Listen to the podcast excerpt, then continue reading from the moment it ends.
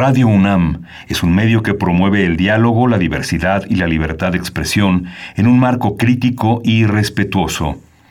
Los comentarios expresados a lo largo de su programación reflejan la opinión de quien los emite, mas no de la radiodifusora. Radio UNAM presenta Primer Movimiento. El mundo desde la universidad.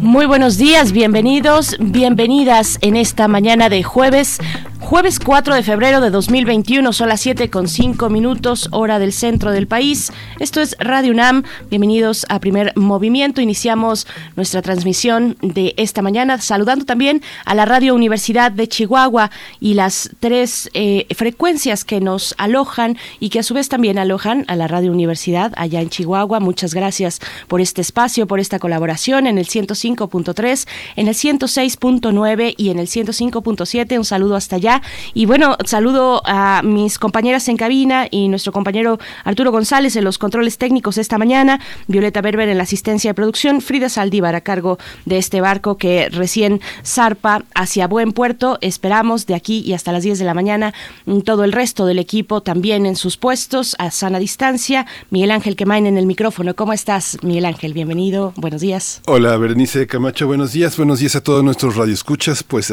pues justamente tenemos un día un día muy movido, muy interesante, con muchas propuestas informativas. Vamos a abrir con un curso que va más allá de la música. Guillermo Teo Hernández, ingeniero dedicado a soportes sonoros e investigador de música de concierto, y Bruno Bartra, que coordina el mapa sonoro de la Fonoteca Nacional y uno de los portavoces del colectivo de trabajadores capítulo 3000 de la Fonoteca Nacional. Poco encabeza todo este grupo que fue recortado en el presupuesto que será contratado, dicen, este han hecho un curso que va más allá de la música, un entendimiento, una comprensión de la que hablaremos al inicio del primer movimiento. Así es, y después tendremos nuestra sección de Historia de México con el doctor Alfredo Ávila, investigador del Instituto de Investigaciones Históricas de la UNAM, para hablar del desempleo y el trabajo doméstico en la Ciudad de México. Vamos a ver de qué se trata. Sí, vamos a tener una, un arranque interesante. En la segunda hora vamos a tener el plan de la Ciudad eh, de, de, México que protege al ciclista. Por lo pronto hay que proteger al ciclista. Javier Treviño, coordirector de Céntrico, equipo de especialistas en planeación, diseño, implementación y evaluación de proyectos de movilidad urbana sustentable, va a estar con nosotros hablando de toda su, de toda su experiencia, todo su conocimiento sobre este tema complejo, aparentemente simple, pero muy, muy complejo, el de los ciclistas en la Ciudad de México. Así es, ciclistas que también se han organizado en distintos colectivos, algunos más recientes, otros ya con un largo camino, pero que exigen eh, precisamente eso, la seguridad eh, urbana, la seguridad para todos los que, eh, pues todos prácticamente, porque todos en algún momento somos peatones y algunos también son ciclistas, así es que bueno, una ciudad para todos y para todas. Vamos a conversarlo en la nota nacional para después mm, dirigirnos a Colombia, las acusaciones de crímenes de guerra contra ex de las FARC en Colombia. Lo vamos a estar conversando con Janet Valdivieso, periodista ecuatoriana, trabajó en Quito para la agencia Associated Press y para diversos medios haciendo coberturas especiales. Ha vivido desde 2017 en Bogotá, donde es periodista freelance y también, eh, bueno, recurrimos a ella cuando hay que hablar de Colombia como en este momento, Miguel Ángel. Sí, y va a ser un complemento muy interesante, muy importante, la participación de Jacobo Dayan, quien coordina académicamente la Cátedra Nelson Mandela de Derechos Humanos en las Artes de la UNAM y que como casi cada 15 días está con nosotros para hablar de la resolución de la Jurisdicción Especial para la Paz de Colombia sobre las FARC, dos puntos de vista que van a ser muy interesantes esta mañana. Por supuesto, para esto para cerrar eh, nuestra emisión de hoy, un poco antes de Jacobo Dayan estará la mesa del día. Hoy que es jueves es de Mundos Posibles con el doctor Alberto Betancourt, doctor en Historia, profesor de la Facultad de Filosofía y Letras de la UNAM, coordinador del Observatorio del G20 también en esa facultad, para hablar del pueblo ruso ante dos frentes, autoritarismo e intervención extranjera. Es la propuesta de los Mundos Posibles en esta mañana, además de la poesía necesaria que yo tengo el gusto de compartir para ustedes hoy jueves y bueno, con esto nos vamos a nuestro corte informativo sobre COVID-19. COVID-19. Ante la pandemia, sigamos informados. Radio UNAM. La Secretaría de Salud informó que el número de decesos por enfermedad de la COVID-19 aumentó a 161.240. De acuerdo con el informe técnico que ofrecieron ayer las autoridades sanitarias, hay 2.082.399 casos estimados. En información internacional, el mecanismo COVAX, que tiene el objetivo de favorecer un acceso equitativo a las vacunas contra la COVID-19, planea distribuir en el primer semestre un total de 337 millones de dosis a países desfavorecidos. La alianza Gavi anunció ayer que la asignación incluye 240 millones de dosis iniciales de la vacuna AstraZeneca de la Universidad de Oxford, fabricada por Serum Institute of India, 96 millones de dosis adicionales de la misma vacuna desarrollada por AstraZeneca, más 1.2 millones de dosis de la vacuna BioNTech Pfizer. Sí, en la información de la UNAM, el Instituto de Ingeniería desarrolló el sistema portátil de adquisición de datos sísmicos en disposición concéntrica. Es ganador del primer lugar en la octava edición del programa para el fomento al patentamiento y la innovación de la UNAM. Se trata de una herramienta que cuenta con una solicitud de patente nacional y es indispensable para realizar obras de construcción de acuerdo con los reglamentos de las ciudades. Este sistema es más eficiente y económico en comparación con otros usados en la actualidad, ya que alcanza profundidades de penetración 20 veces del diámetro del arreglo y es dirigido por un solo operador. Sus desarrolladores son la diseñadora industrial Roxana Joyce, Reina Bielma, el ingeniero Rodrigo Rojas Hernández y el maestro en geofísica Miguel Rodríguez González. Ellos integran eh, la coordinación de ingeniería sismológica en el Instituto de Ingeniería.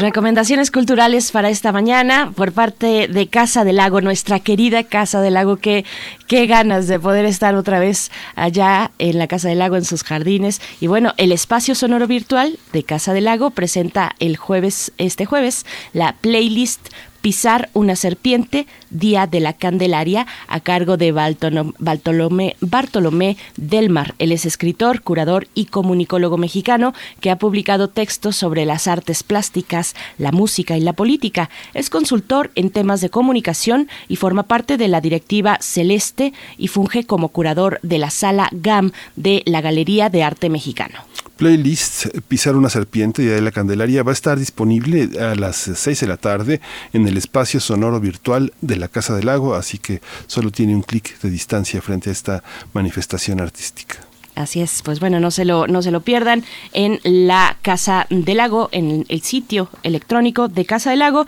Y bueno, la invitación, como siempre, a que ustedes se sumen en redes sociales, que hagamos comunidad a través de la virtualidad en este espacio que tenemos en redes sociales, arroba Movimiento en Twitter y también en Facebook.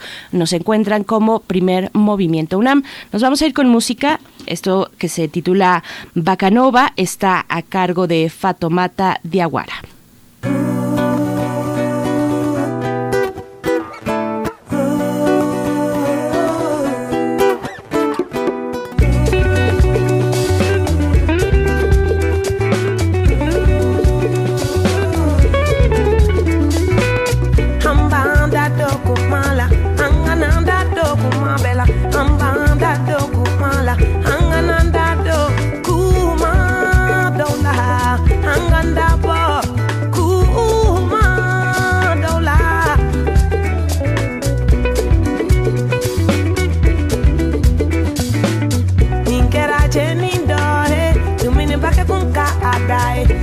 sumamente mentoi fale ko tatu na edumininte mentoi fale ko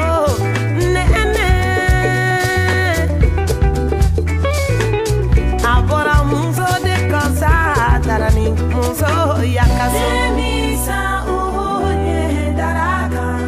Olube kwama Olube kulela. Bakanova Ukoma papakanova hey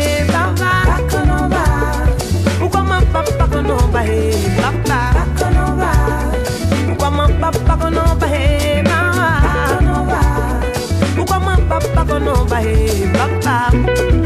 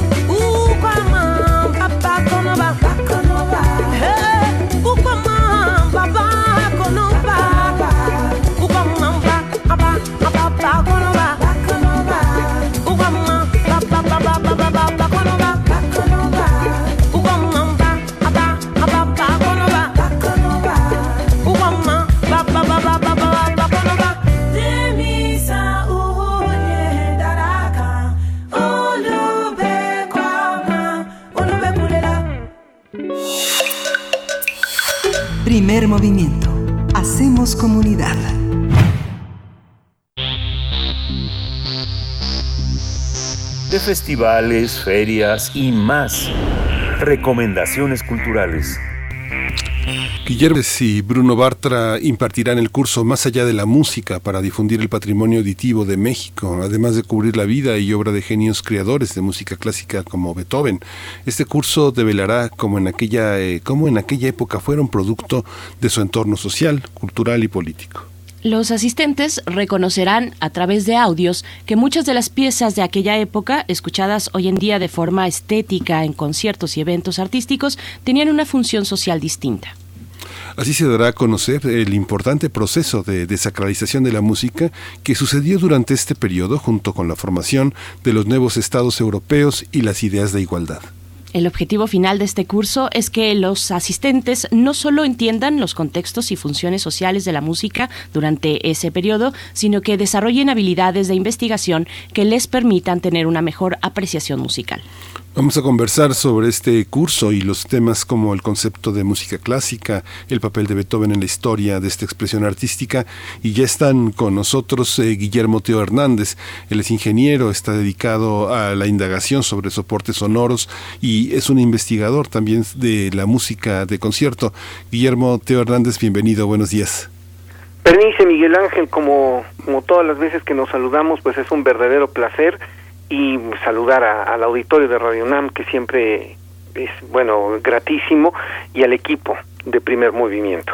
Gracias, Teo. Qué, gusto tenerte eh, en un espacio más extenso del que acostumbramos los lunes contigo. Y bueno, por mi parte, yo saludo y doy la bienvenida a Bruno Bartra. Él es coordinador del mapa sonoro de la Fonoteca Nacional y uno de los portavoces del colectivo de trabajadores capítulo 3000 de la Fonoteca Nacional también. Bruno Bartra, qué gusto también conversar contigo esta mañana. Eh, buenos días y bienvenido. Hola, ¿qué tal? Muchas gracias, Berenice, muchas gracias, Miguel Ángel, y muchas gracias al auditorio que nos escucha. Es un gusto estar de nuevo aquí charlando con ustedes. Gracias, gracias a los dos. Eh, toda, eh, en la historia de la, de la música siempre hubo esa conciencia de, que la música tiene una historia social y que tiene un contexto histórico, Bruno Bartra.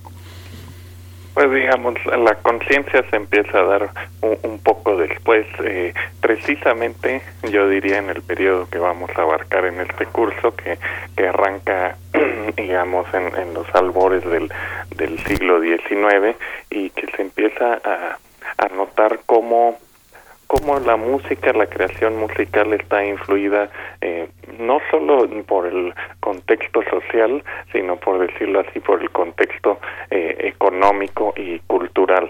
¿Por qué? Porque hay un empieza a haber un gran cambio, en, digamos, en este caso en Europa, eh, que empieza a desplazar los patrones de la música, es decir, quienes se encargan de, de pues de alimentar a los músicos, de pagarles demás y va pasando de la de la aristocracia hacia la naciente burguesía y esto va digamos que va de la mano con un cambio en en la identidad de, los territorios, es decir, se empiezan a forjar las naciones. Eso es parte pues de lo importante y de lo que empieza a despertar esta conciencia. Este Guillermo Teo Hernández, hay una eh, hiciste un recorrido muy muy muy importante, muy impresionante sobre Beethoven. Alrededor de Beethoven, lo que mostraste eh, aquí en primer movimiento fue fueron las eh, los, movimientos espirituales de un gran artista que siempre estuvo movido por esta idea que, como bien señala Bruno Bartra, es resultado del desarrollo de la individualidad del mundo moderno. ¿Cómo cómo transmitir la relación entre música y vida?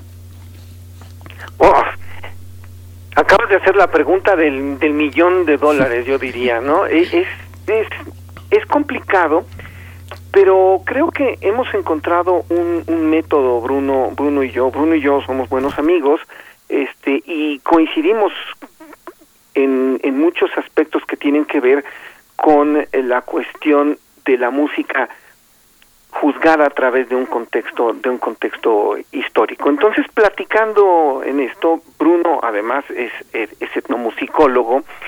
Eh, platicando esto, nos dimos cuenta que si creábamos un, un mecanismo que vinculara la cuestión histórica y la, y la cuestión social del momento, por supuesto dando antecedentes, podíamos tener un, un marco de referencia que nos eh, permitiera extraer diferentes significados de la pieza musical en cuestión. Eh, esto lo situamos en un, en un momento histórico, que es el, momento histórico de Beethoven, que mm, es fundamental en la historia, en la historia de las ideas, pero en la historia de la música. Particularmente Beethoven es como el gran abanderado. Sin embargo, para poder entender a este gran abanderado tenemos que irnos un poquito atrás y después eh, ver cuál fue cuál fue su legado. Este va a ser un curso de ocho sesiones en el que vamos a ver en el que vamos a ver estos aspectos. Vamos a ver un poquito desde antes de Beethoven cómo se empezaron a formar las orquestas, porque mm, eh, la escuela de Mannheim, por ejemplo, ¿por qué las orquestas? Porque la música orquestal y particularmente la sinfonía adquieren un estatus muy especial, adquieren un estatus de música independiente y música, lo que se llamó después, eh, un poco después de que pasó este movimiento, la música absoluta. Entonces, ¿cómo se desarrolla este concepto de música absoluta? Tenemos que tenerlo eh, históricamente un poquito desde la escuela de Mannheim, que era lo que se pensaba en ese momento, y después cómo llega Beethoven y Beethoven se vuelve la, la gran la gran la gran figura de, de esto, ¿no? Hay un hay un detalle interesante eh, estaba estaba el otro día leyendo una entrevista a Nicolás Harnoncourt donde le preguntaban oiga usted señor Nicolás Harnoncourt qué opina de las de las cartas de Mozart que, que son muy obscenas, ¿no? ¿Usted piensa que son muy obscenas? Y entonces Harnoncourt respondía, a ver, tenemos que ver cómo es la correspondencia de la época. Si nosotros analizamos la correspondencia de la época y nos damos cuenta de que se, en términos generales se hablaba muy desenfadadamente, entonces lo que vamos a, a notar es que Mozart era un escritor de su tiempo y punto. No que era un escritor que decía cosas que decía cosas obscenas. Entonces a partir de esto podemos pensar que esto puede ser aplicado a otro tipo de a otro tipo de, de circunstancias no nosotros pensamos ahorita en la sinfonía en la novena sinfonía de Beethoven con un significado y que no necesariamente es el que pudo haber tenido en la época. Entonces para desenmarañar todo esto es justamente que estamos vinculando estas estas partes, ¿no? Esta, esta parte de historia, sociedad, antecedentes musicales, antecedentes históricos, y hacerlo en un, en un, en un curso un poquito suicida, ¿no? De, de ocho, ocho sesiones, pero que va a resultar muy, muy divertido porque está dirigido a todo público. Dirigido a todo público. Eh, a veces, a veces eh, le tenemos o pasamos del respeto al miedo frente a obras eh, de tal importancia como de las que se estarán se estarán abordando. Y déjenme entonces agregar otro ángulo al de lo histórico social, que es el de lo estético y la pedagogía hasta qué punto, digamos, la experiencia estética, esta, este disfrute de una obra de arte, eh, tiene que ser o ha de ser guiada y precedida por una, por una pedagogía de la apreciación, digámoslo así, ¿no? ¿Qué consideran ustedes frente a definiciones como la música culta, como la apreciación musical, la experiencia estética? Eh, ¿cómo, ¿Cómo nos acercamos críticamente a, estos, a estas cuestiones? Es una pregunta para ambos, eh, pero empezamos contigo, Bruno Bartra. Claro que sí, pues hay algo que precisamente hemos señalado eh, repetidamente en el curso, algo que ha platicado eh, Teo muchas veces, no en este curso, en, cursos anteriores que hemos dado, y es esta cuestión de, de cómo la, la apreciación estética eh, pues va, va cambiando y se va transformando con el tiempo precisamente por el por el contexto histórico y social de cada pieza. Ahora que me mencionaba la novena, eh, pues precisamente eh, ese, es un claro ejemplo, como después de, de de más de 20 años de guerras muy intensas eh, en Europa, eh, digamos, después de, la Revolución Francesa, del ascenso de Napoleón, de, de pues, digamos, Europa Central bastante destrozada por, por tanto conflicto, de este declive de las monarquías absolutas, eh, no es casualidad que, que surja esa novena sinfonía y obviamente en ese contexto de, de una Europa cansada de, de tantas décadas de guerras tan, tan crueles, pues bueno, tiene obviamente un significado y se va a apreciar de una forma totalmente distinta a, a como lo, lo hacemos ahora, como se hizo un siglo después o, o como se hará de, en tres siglos, digamos tres siglos después de la pieza, ¿no? Entonces, bueno, creo que ese es un ejemplo que ayuda a entender cómo eh, la apreciación estética también eh, cambia según los tiempos. Teo, Teo Hernández, ¿qué opinas al respecto? No, bueno, pues este e, e, es, es el tema de, de, de discusión de, del, del siglo, digámoslo así, ¿no? La, la, el concepto de música absoluta que viene justamente a partir de, de, de, todos estos cambios que menciona que menciona Bruno y que y que nos ayuda a entender el contexto el contexto histórico eh, deviene en lo que hoy nosotros conocemos como música clásica. Antes este concepto no existía. Antes la, la, música era la música que se hacía y en el momento y punto, era la música que se oía. La música se volvía vieja, digamos, relativamente pronto. Una, una composición que tenía 30 años era una composición que normalmente no se le prestaba tanta atención, con algunas excepciones que analizaremos en el curso por qué fueron y cómo es que cómo es que funcionaron en, en su momento, ¿no? Pero la música era la música que se hacía. La gente no tenía grabadoras, la gente no tenía discos, entonces eh, ellos iban a los conciertos y, y había de alguna forma que estar a la moda. Cuando cuando viene este concepto de música absoluta, se empieza a pensar en un, una música que se va a quedar, en la música que se va a llamar, que nosotros vamos a llamar música clásica, que es un concepto eh, que se, digamos que toma arraigo a mediados del siglo XIX, finales del siglo XIX, como nombre, pero como concepto empieza justamente en esta época, 1800 aproximadamente, y es, es como, como repito, el concepto de música, música absoluta, que como tiene un estatus de un poquito, digamos, un aura de, de intelectualidad, un aura de filosófica, tiene que de alguna forma también poder ser explicada a los públicos. Entonces aparecen los críticos musicales que de alguna forma esta música elevada la tienen que explicar al público. Y entonces esto de esta eh, sacralización, digamos, de la, de la música clásica empieza a aparecer en estos momentos. Cuando es un concepto, no me gusta utilizar la palabra artificial, quizá no sea la mejor palabra de todas, pero es un concepto que no se tenía antes, que se está creando en este momento. Si nosotros, eh, tomando en cuenta todo esto, hacemos el proceso inverso, podemos ver que la música puede ser tan natural como siempre y entonces en este sentido podemos darle diferentes significados a las diferentes a las diferentes piezas. Y un poco es la idea del curso, acercarnos a la música con un contexto diferente para obtener significados diferentes de la música. No quiere decir que vayamos a, a tener los significados correctos, que vayamos, simplemente lo que vamos a hacer va a ser abrir este, esta, esta posibilidad de significados cambiando los contextos.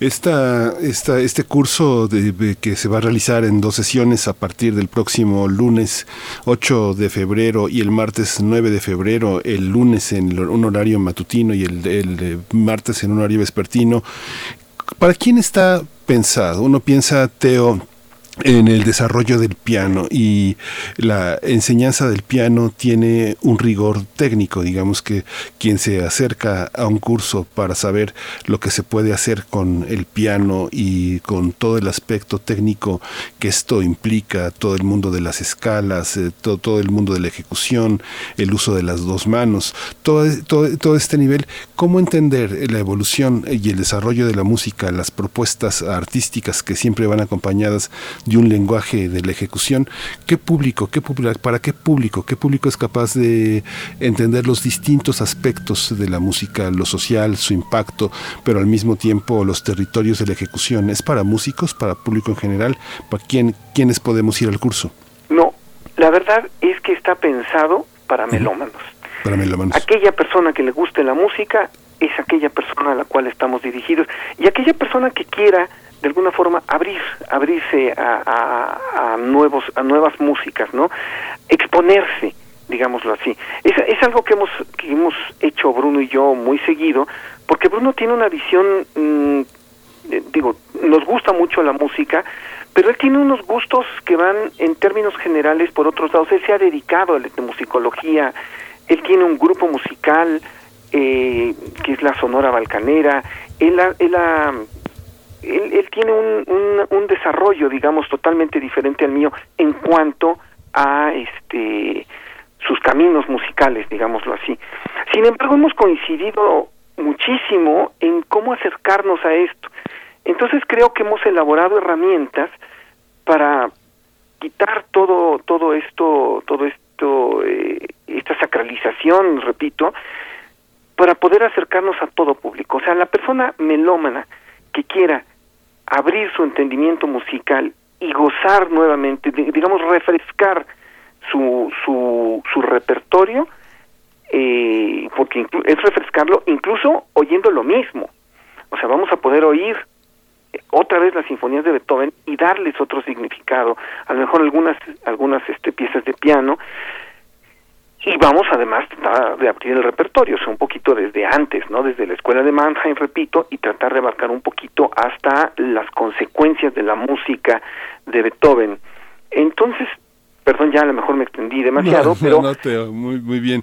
Fíjate que, bueno, oigo de Bruno Bartra y, pienso que es un etnomusicólogo y pienso en la Sonora Balcanera y pienso inevitablemente, Bruno, en los trazos de la canción de Bruce Chadwin. De, tú recordarás, conocerás muy bien ese libro, ese libro que es extraordinario, que finalmente todos em, terminamos por formar parte de una tribu eh, mundial, de una tribu universal en la que podemos como decodificar todos los todo lo que viene y va de lo clásico, de lo moderno y de lo contemporáneo. ¿Cómo, cómo es este diálogo cuando uno enseña música, cuando uno transmite desde la propia práctica un ejercicio como este?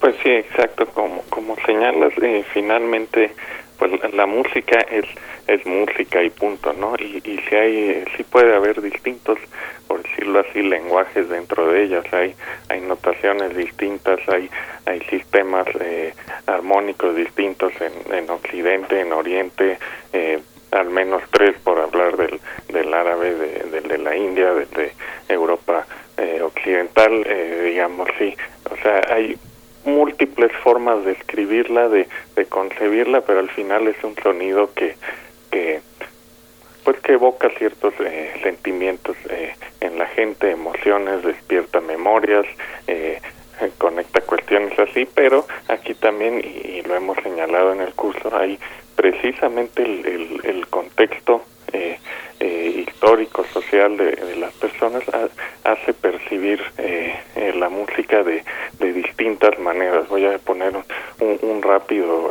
ejemplo digamos, en, en la música eh, tradicional eh, andina, eh, digamos, indígena de los Andes, se utilizan el equivalente a escalas mayores para los momentos tristes, fúnebres incluso, y las escalas menores para los momentos alegres, festivos, que es algo pues totalmente opuesto a lo que uno estaría acostumbrado con con un oído más este vinculado a Occidente y no es porque los eh, sonidos cambien, digamos, no es por eso, es porque se contextualiza eh, de una forma distinta eh, una serie de intervalos musicales. pero bueno, volviendo a eso y, a lo que mencionaba Teo, si yo efectivamente como etnomusicólogo me, me enfoco mucho más en lo que se llama la, la música popular, que, como se ha dicho también en varias ocasiones, tiene fronteras o hay fronteras muy difusas entre lo que es lo que es eh, popular, folclórico, que es lo que es culto clásico, eh, o como dijo Barico también en, en su libro, eh, si mal no recuerdo, de las vacas de El alma de Hegel y las vacas de Wisconsin, eh, la frontera no se conoce, pero se sabe quiénes están de un lado y quiénes están de otro, o algunos ejemplos son claros. Pero bueno, volviendo a esto eh, y regresando a la cuestión del público, esto es un curso, eh, pues digamos, de divulgación eh, para melómanos y para amantes de la historia y para quienes quieran conocer un poco más al respecto. No se requiere eh, tener ningún conocimiento eh, técnico en música eh, ni este de metodología en historia, es decir, es abierto, es una cuestión de difusión y, y bueno, en general es, para abrir los ojos y sobre todo los oídos. Se sabe de quién está de qué lado de la frontera, me, me gusta mucho, porque además ilustra, ahora que Teo eh, decías, bueno, está también dedicado y pensado para melómanos, eh, y, y, tal vez uno eh, que está escuchando dice, bueno, ¿seré o no seré melómano? Pasa un poco como con los audiófilos también, la promesa de la perfección, digamos, está siempre en la siguiente pieza, está siempre en el siguiente giro de tuerca, en la siguiente pieza que dará tal vez un sonido más prístimo para aquellos eh, audiófilos a, su a su equipo de sonido, por ejemplo, siempre está en el futuro, ¿no? Y cómo, un poquito jugar también con esto, melómano o no melómano, a ver, es que estamos dando la antesala, precisamente una antesala que espero sea interesante al curso que ustedes empezarán a impartir a partir del 8 de febrero, lunes 8 de febrero, son ocho sesiones, eh, más allá de la música, eh, Beethoven y el nacimiento de las naciones. Teo, ¿cómo, cómo ves esto? Bueno, pues sí, Berenice, muchas gracias. Efectivamente, son, son, van a ser eh, ocho sesioncitas, y digo sesioncitas porque es, es eh, mucha información para ocho sesiones, pero vamos a disfrutar muchísimo. Estamos tratando de resumir muy bien este, estos, eh, todo esto que, que, tenemos que decir. bueno, son ocho sesiones que se pueden tomar o los lunes a las diez y media o los martes a las, a las, a las seis, a las seis de la tarde, ¿no? Eh, efectivamente, como como dices eh, Berenice y como y como dijo Bruno, pues está dirigido a melómenos, pero también a gente de la historia, a gente que quiera eh, abrir su, su su panorama y como entender, crear relaciones, crear crear vínculos, o sea que una cosa no está eh, desvinculada de, de la de la otra y, y también siguiendo un poco con el ejemplo que, que acaba de dar de dar Bruno eh, uno de los de los textos digamos en los que se basan muchísimos musicólogos para comprender prácticas de la época es un libro de Charles Burney que que hace un paseo musical por Italia, por Francia, por Alemania, por los Países Bajos, estamos hablando de 1700 60 aproximadamente y en este y en este viaje quiere hacer una una recopilación de eh, notas para hacer una historia de la música. Pero lo importante de esto es que hace un diario y habla de todas las prácticas musicales de la época. Y una de las cosas que más me sorprende en la lectura de este libro es que él de alguna forma nunca hace una diferencia notable entre la música popular y la música de concierto. O sea, él cuando se aproxima a ellas, lo hace de una manera tan fresca que es como si estuviera ante un mismo fenómeno music un mismo fenómeno que es la música. Entonces, si nosotros pudiéramos de alguna forma aproximarnos a al fenómeno musical de forma más transparente, de forma eh, abierta, sería otra de las opciones que tendríamos y tendríamos por lo tanto una una nueva forma de gozar la misma pieza. No no no voy a decir que sea la única, pero sí es un inicio para poder entender las músicas de diferente de diferente forma. ¿no? Uh -huh. y, y, bueno, esto creo que que justamente con esto, con esto, con esto que estamos diseñando de asociar música, ideas, quizá en algún momento hablaremos un poco sobre sobre literatura, por qué Beethoven escogió tal texto, por qué Beethoven escogió tal otro, aunado al desarrollo de los instrumentos musicales, a las relaciones que existían de patronazgo, a los diferentes públicos, porque eso tiene que ver con el cambio de los instrumentos musicales, modificar instrumentos musicales para que suenen más fuerte. ¿Y para qué quiero que un instrumento suene más fuerte? Bueno, pues para tenerlo en una sala de conciertos más grande. ¿Y por qué quiero tener una sala de conciertos más grande? Ah, porque estoy tratando de vender un concierto a un público. Entonces es una es un público diferente, entonces me tengo que dirigir a un público diferente y tengo que cambiar mi forma de componer. Esas son las cosas que, que creo que pueden ayudar mucho a entender por qué crece una orquesta, ese tipo de, de cosas, ¿no? Pues vamos acercándonos ya al filo de, esta conversación. Y antes de que se nos pasen los detalles también importantes para la audiencia, Bruno Bartra, te pregunto eh, a dónde nos dirigimos para inscribirnos, cuál es el costo, este curso tiene un costo, los horarios, por favor, si nos puedes compartir. Claro que sí, este, nos pueden escribir al correo eh, más allá de la música 2021 arroba gmail.com más allá de la música 2021 arroba gmail.com todo junto.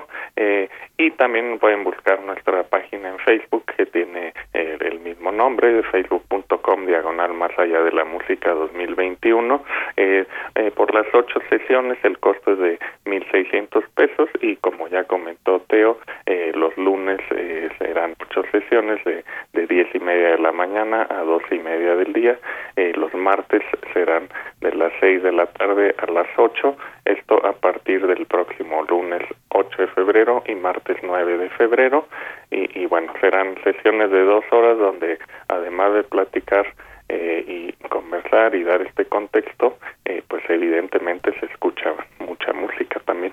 Y serán en línea, desde luego, a través de la plataforma eh, más popular ahorita. Sí. Pues muchísimas gracias a, los dos. Hay que decirle a, nuestro público que pues estamos eh, frente a dos especialistas, pero también eh, para nosotros eh, es la oportunidad de hacer comunidad con las personas que saben que proponen eh, este, estas actividades independientes que se generan a partir del conocimiento y de compartir el conocimiento, hay que apoyar, hay que eh, inscribirnos no solo porque ignoramos y queremos saber más, sino porque queremos abrazarnos a una comunidad de creadores, de intelectuales, de artistas que nos comparten su conocimiento. Gracias Guillermo Teo Hernández, gracias Bruno Bartra por su presencia aquí en Primer Movimiento. Muchas gracias, muchas gracias a ti y, nada más una última mención que o un último comentario. Eh, recuerdo el momento ahora que mencionaba Teo la, la Sonora Balcanera que estuvimos ahí con ustedes. Y justamente fue, fue un concierto con, con un público pues por llamarlo así muy específico de este siglo no y, y en, en, un tiempo se podrá hablar de todos los los grupos y músicos de este momento teniendo ese tipo de, de foros distintos como lo es eh, pues un programa de radio que a su vez tiene un público eh, presencial en su momento y, a distancia entonces bueno eso también genera o, o, puede hablar mucho de nuestros tiempos no y así vamos a hablar nosotros del del siglo XIX sí. Gracias. Gracias Guillermo. Pues muchísimas gracias a este Berenice Miguel Ángel y al equipo, de veras son un, son un equipo un equipo fantástico que, que trabaja por por la comunidad, entonces pues yo espero que se inscriban al curso Más allá de la música, van a ver que vamos a, disfrutar mucho. Eh, el correo es más allá de la música 2021 arroba gmail.com y bueno pues los esperamos y esperamos formar comunidad con ustedes y, pasar este y aprender todos juntos no tener una, una nueva perspectiva eh, crear estos estos nuevos vínculos de, de disfrute estético. Muchas gracias Gracias a ambos. Eh, Bruno Bartra, ojalá que pronto podamos volver a escuchar eh, a la Sonora Balcanera ya presencialmente, pues por ahora nos eh, pues estamos en este confinamiento y nos tenemos que conformar con la virtualidad, pero ojalá ya llegue el día. Muchas gracias a ambos. Gracias. Pues vamos a ir con música. Vamos a escuchar Primer Mareo de Jorge Calleja en la interpretación de Omar López.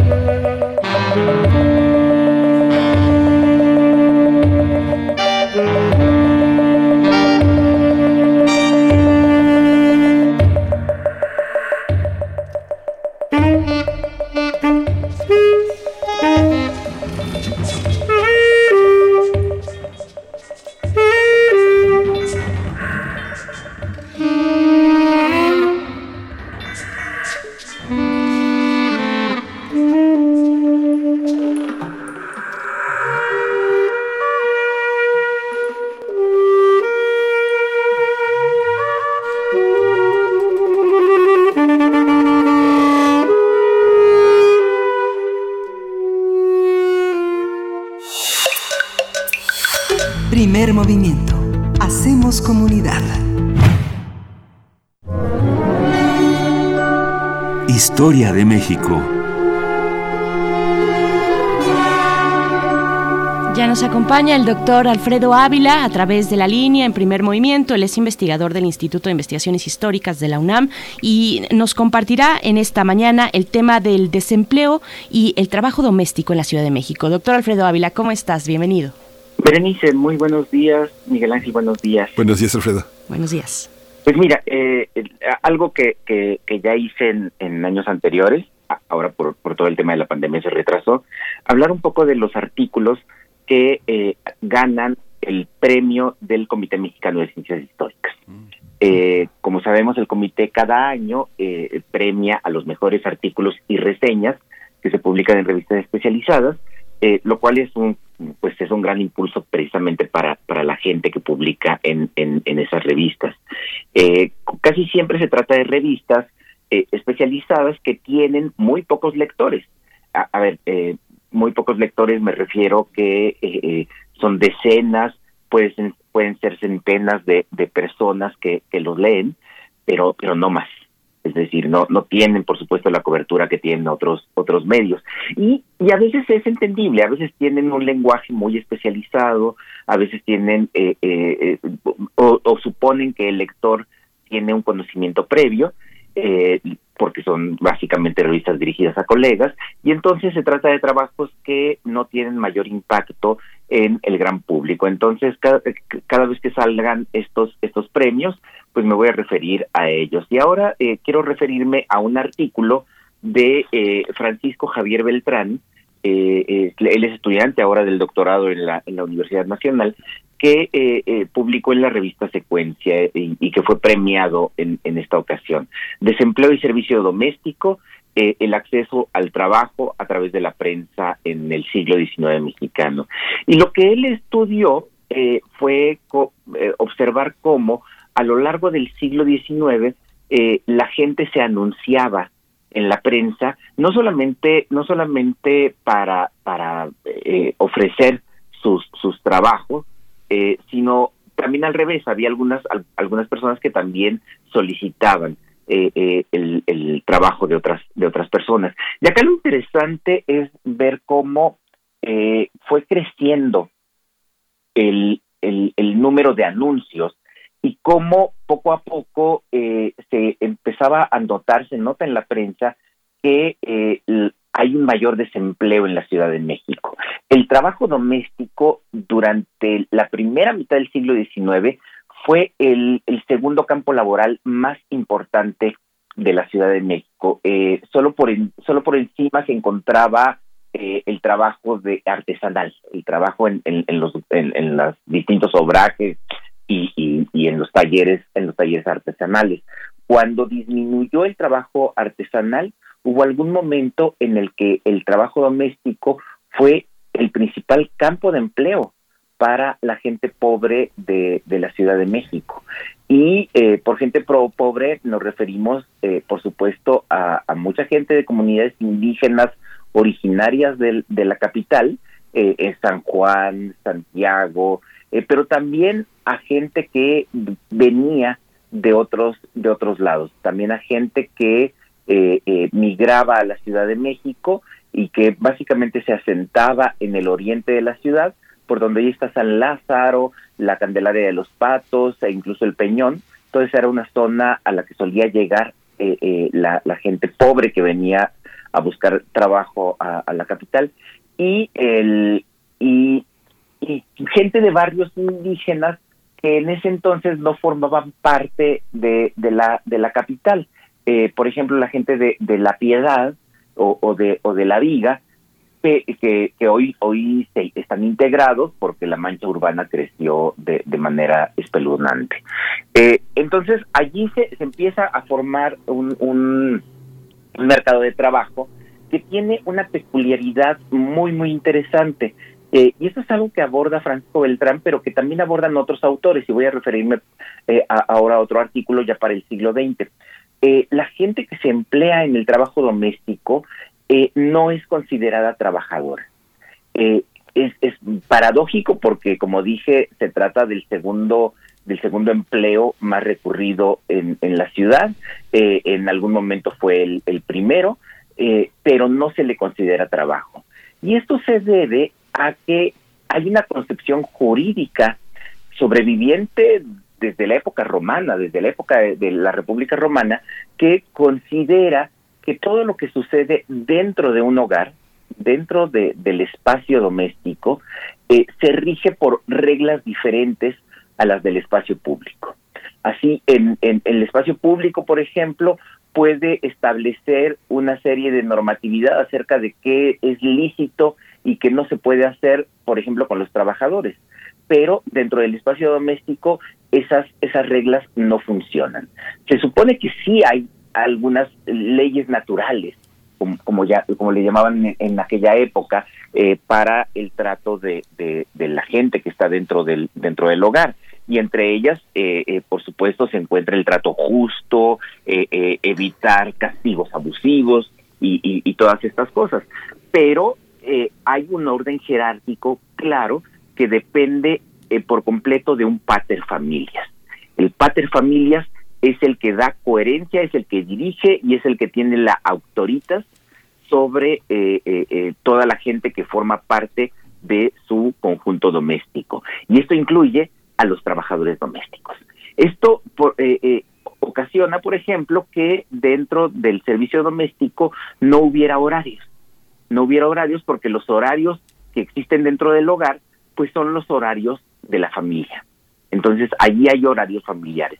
Esto también terminó quitándole derechos políticos eh, y cívicos a los trabajadores domésticos. Es muy interesante. Las primeras leyes que regulaban el sufragio, eh, eh, es decir, que regulaban el derecho de los ciudadanos para votar y para ser votados, establecían con toda claridad que tú podías ser pobre, podías ser indígena, podías ser una persona que no tuviera que no tuviera como como un ingreso eh, eh, económico fijo, pero eh, eso te permitía votar y ser votado porque eras ciudadano.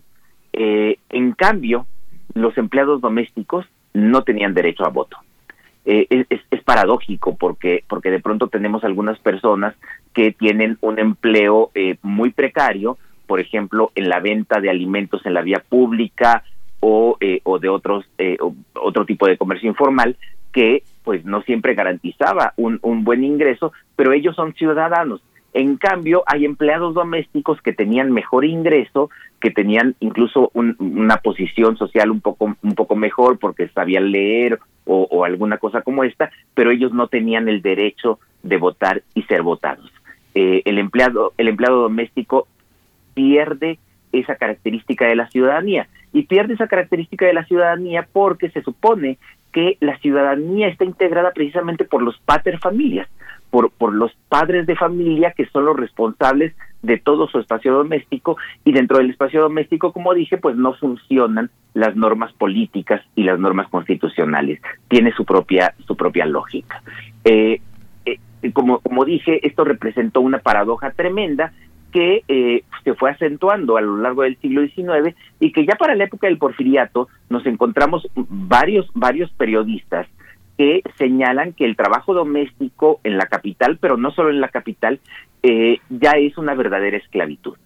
Es decir, eh, se paga, se paga ingresos muy bajos a, a, los empleados domésticos y a las empleadas domésticas, se, y además son jornadas eh, eh, que empiezan en, en, la mañanita cuando despierta la familia y que no terminan hasta que, hasta que el padre de familia decide que terminan. Es decir, en la noche el empleado o la empleada doméstica puede puede eh, despertarse a medianoche porque alguien le pide un vaso de leche. Es decir, no no hay no no no hay ningún tipo de respeto eh, laboral eh, por horarios para para la gente que se dedica a este trabajo.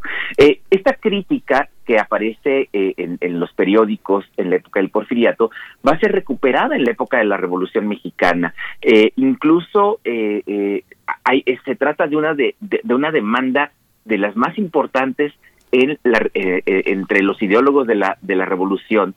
Hay que pensar por ejemplo en el caso de, de Salvador Alvarado, este político yucateco que llegó a ser gobernador de, su estado, quien propone, insiste con mucha frecuencia, tanto en el Congreso en, en, Yucatán y, ya como gobernador, en la necesidad de regular el trabajo doméstico porque el trabajo doméstico es, es esclavitud.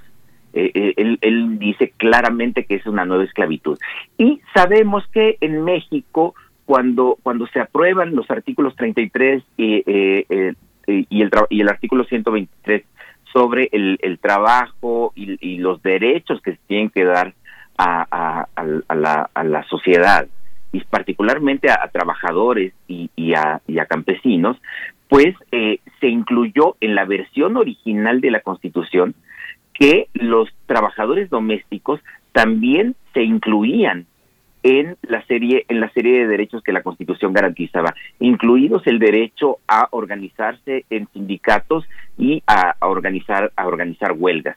Y esto ocasionó que tan pronto como en la década de los 20 y en la década de los 30 del siglo XX, pues aparecieran algunos sindicatos, sindicatos de trabajadoras domésticas. Eh, la prensa, por supuesto, en aquella, en, en aquel momento, pues eh, era tremendamente machista. Bueno, lo, lo sigue siendo, eh, pero, pero entonces aparecían, aparecían eh, encabezados en la prensa que decían sindicato de gatitas o, o, las o las chachas están organizando eh, y siempre lo hacían con, con un doble discurso como que la revolución les está haciendo justicia pero al mismo tiempo con estos términos despectivos no fue hasta ya en la década de los 30 y en, la década de los 40 curiosamente cuando eh, el, el problema llega a los tribunales y lamentablemente eh, la, la, solución que se dio pues fue contraria a los intereses del trabajo doméstico. En la década de los 30 se excluye el trabajo doméstico como trabajo, este no es trabajo productivo, entonces no es trabajo, y en la década de los 40 con el establecimiento del Instituto Mexicano del Seguro Social se excluye a los trabajadores domésticos. Eh, eh, pues es una nota un poco un poco vergonzosa, pero quien tuvo mucho que ver con esto fue nada más y nada menos que don Mario de la Cueva, el gran jurista, rector de la universidad, eh, coordinador de humanidades, quien asesoró en buena medida las reformas las reformas laborales que consideraban que las personas que trabajaban en, servicio doméstico como porteros o como choferes pues si viven en su propia casa, eh, están yendo a un trabajo con un horario, pero los que viven dentro, y sabemos que en su mayoría son mujeres, quienes viven dentro del espacio doméstico, se rigen, y así lo dice Mario de la Cueva, se rigen por otras leyes, se rigen por otro ritmo, que es el ritmo natural de la familia. Es decir, vemos esa supervivencia de esta idea tradicional que, como dije, viene desde la época de la República Romana, pues todavía en el siglo XX y aunque sabemos que en este siglo XXI se han hecho esfuerzos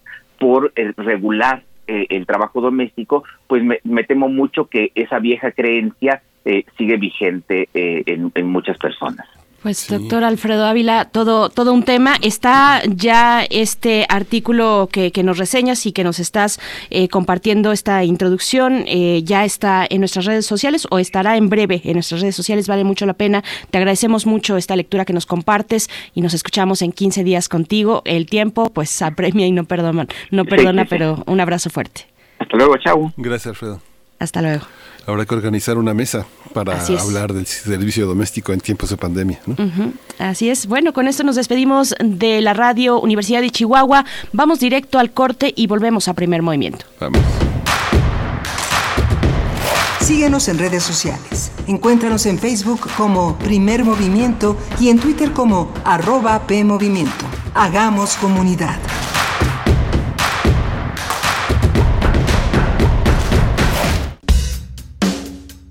Queremos escucharte. Queremos escucharte. Queremos ¿Cuál ha sido tu experiencia en la pandemia? Llama al buzón de voz de Radio UNAM y responde estas preguntas. ¿Qué has aprendido y por qué? 55 56 23 32 81. Tu testimonio será compartido con nuestros radioescuchas. La dificultad es la mejor maestra. Radio UNAM, experiencia sonora. En los momentos difíciles de esta pandemia hemos aprendido a priorizar lo importante, el bienestar de nuestros seres queridos. Por eso en Morena donaremos la mitad de nuestro presupuesto para la compra de vacunas contra el COVID-19. Mientras otros partidos gastan ese dinero en propaganda llena de mentiras, para nosotros por encima de todo está primero la salud de los y las mexicanas.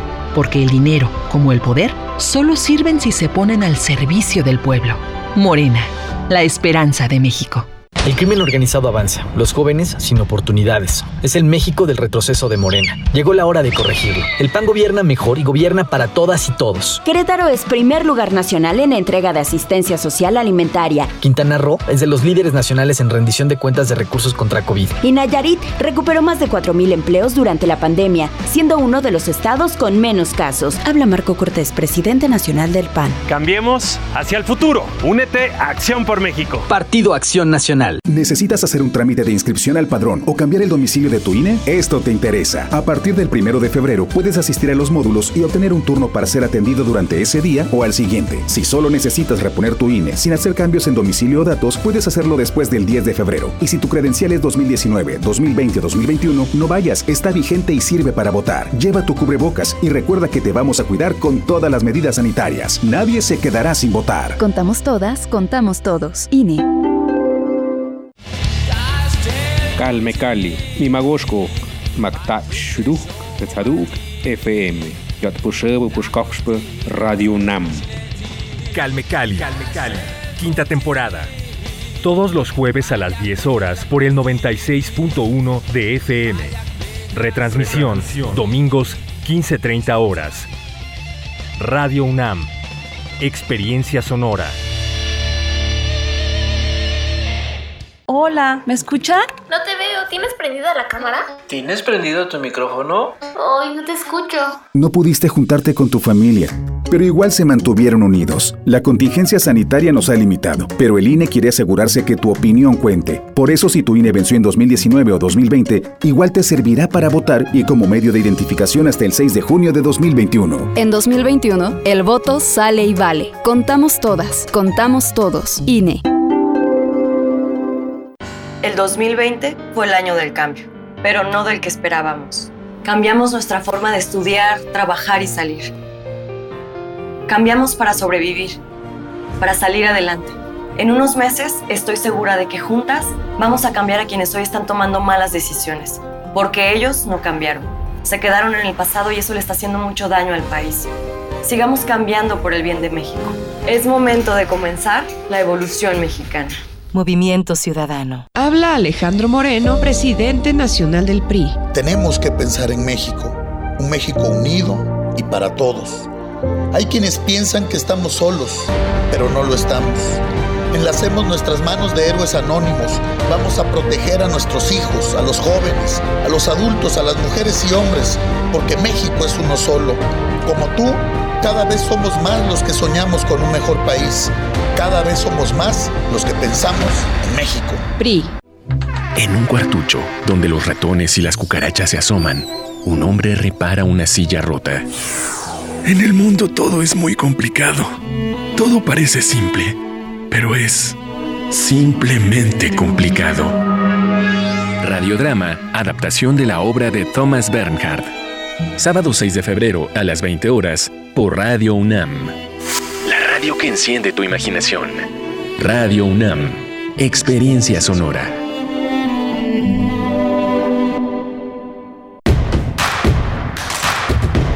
Queremos escucharte. Llámanos al 55 36 43 39 y al 55 36 89 89. Primer movimiento. Hacemos comunidad. Hola, buenos días. Ya es jueves 4 de febrero. Estamos, eh, son las 8 de la mañana con 7 minutos y estamos aquí en Radio NAM en los controles técnicos. Hoy está Arturo González, está Violeta Berber en la asistencia de producción, Frida Saldívar en la producción ejecutiva y del otro lado del micrófono, Berenice Camacho. Querido Miguel Ángel Quemain, muy buenos días. Buenos días a nuestros radioescuchas. También a la radio Nicolaita, que nos sumamos a sus transmisiones en el 104.3 para llegar a Morelia durante esta hora. Y pues bueno, en esta hora precisamente tendremos nuestra nota nacional para hablar del plan de la Ciudad de México para la protección a los ciclistas, a las y los ciclistas en esta ciudad, en la capital del país. Vamos a conversar con Javier Treviño. Él es codirector de Céntrico, equipo de especialistas en planeación, diseño, implementación y evaluación de proyectos de movilidad urbana sustentable. Así es que bueno, este plan que se em, dio a conocer la semana pasada aquí en Ciudad de México, después de pues protestas de la organización de colectivos ciclistas en esta ciudad y también en sus alrededores, pues eh, para eh, exigir precisamente justicia y una eh, respuesta de las autoridades frente a los hechos de tránsito, pues que terminan con víctimas en muchos casos mortales cuando se trata de ciclistas y de peatones, por supuesto, también. Así es que es el tema para nuestra nota nacional de esta mañana. Sí, en la nota internacional, en lo internacional vamos a ir hasta Colombia para hablar con Janet Valcivieso y, aclarar, entender e interpretar el tema de las acusaciones de crímenes de guerra contra los excomandantes de las FARC, de las fuerzas en Colombia. Janet Valcivieso es periodista y es ecuatoriana, ha trabajado en Quito para la agencia Associated Press y diversos medios haciendo coberturas especiales, pero ha vivido desde 2017 en Bogotá, donde ella es periodista freelance y generó hemos compartido la información, la interpretación de la realidad colombiana a través de primer movimiento. Así es, pues bueno, eh, también les invitamos a compartir sus comentarios en redes sociales. Ahí estamos eh, leyéndoles. Gracias por, sus participaciones. Nos hablan sobre eh, pues lo que estuvimos conversando al inicio de esta mañana, el curso Más allá de la música. Conversábamos con Teo Hernández y Bruno Bartra. Pues ya están abiertas las inscripciones para que ustedes se puedan sumar también con este tema interesante. Por ahí yo les compartía el eh, el tema tema del que nos hablaba el doctor Alfredo Ávila sobre el trabajo doméstico y el desempleo, el servicio doméstico en Ciudad de México, este em, trabajo de investigación eh, de historia que se encuentra en la revista Secuencia, revista de historia y ciencias sociales del Instituto Mora y Conacit. Así es que, bueno, ya está ahí en redes sociales eh, la liga para que puedan pues profundizar un poco más si están interesados en un tema que, que de verdad da mucho de sí, da mucho eh, ojalá que podamos atraerlo en un espacio todavía más amplio, Miguel Ángel.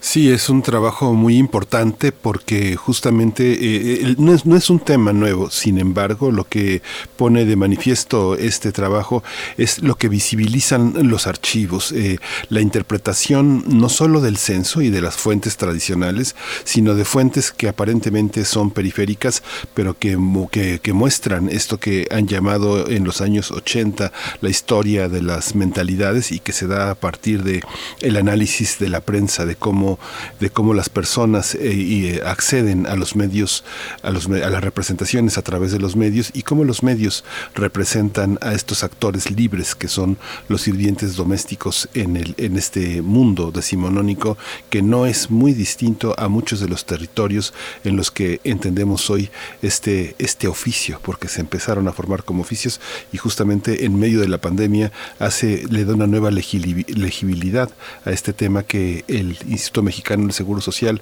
hizo visible también a través de asegurar, de invitar a las personas que tienen sirvientes, empleados domésticos, a asegurarlos, a darles la calidad de personas y a entender que no es una esclavitud ni una servidumbre, sino un trabajo con toda la dignidad que este concepto implica. Por supuesto, no es un eh, tema nuevo, pero sí es de una gran vigencia, como lo mencionas, Miguel Ángel Quemain. A mí me remite inmediatamente cuando se habla de lo doméstico con un peso político, pues precisamente a esta consigna feminista de lo personal es político, pues ahí está una de las explicaciones del porqué de esta consigna. Pues bueno, eh, antes de irnos, solamente, eh, antes de irnos a nuestra nota nacional, solamente comentar una, algo que me pareció, una información que me pareció interesante.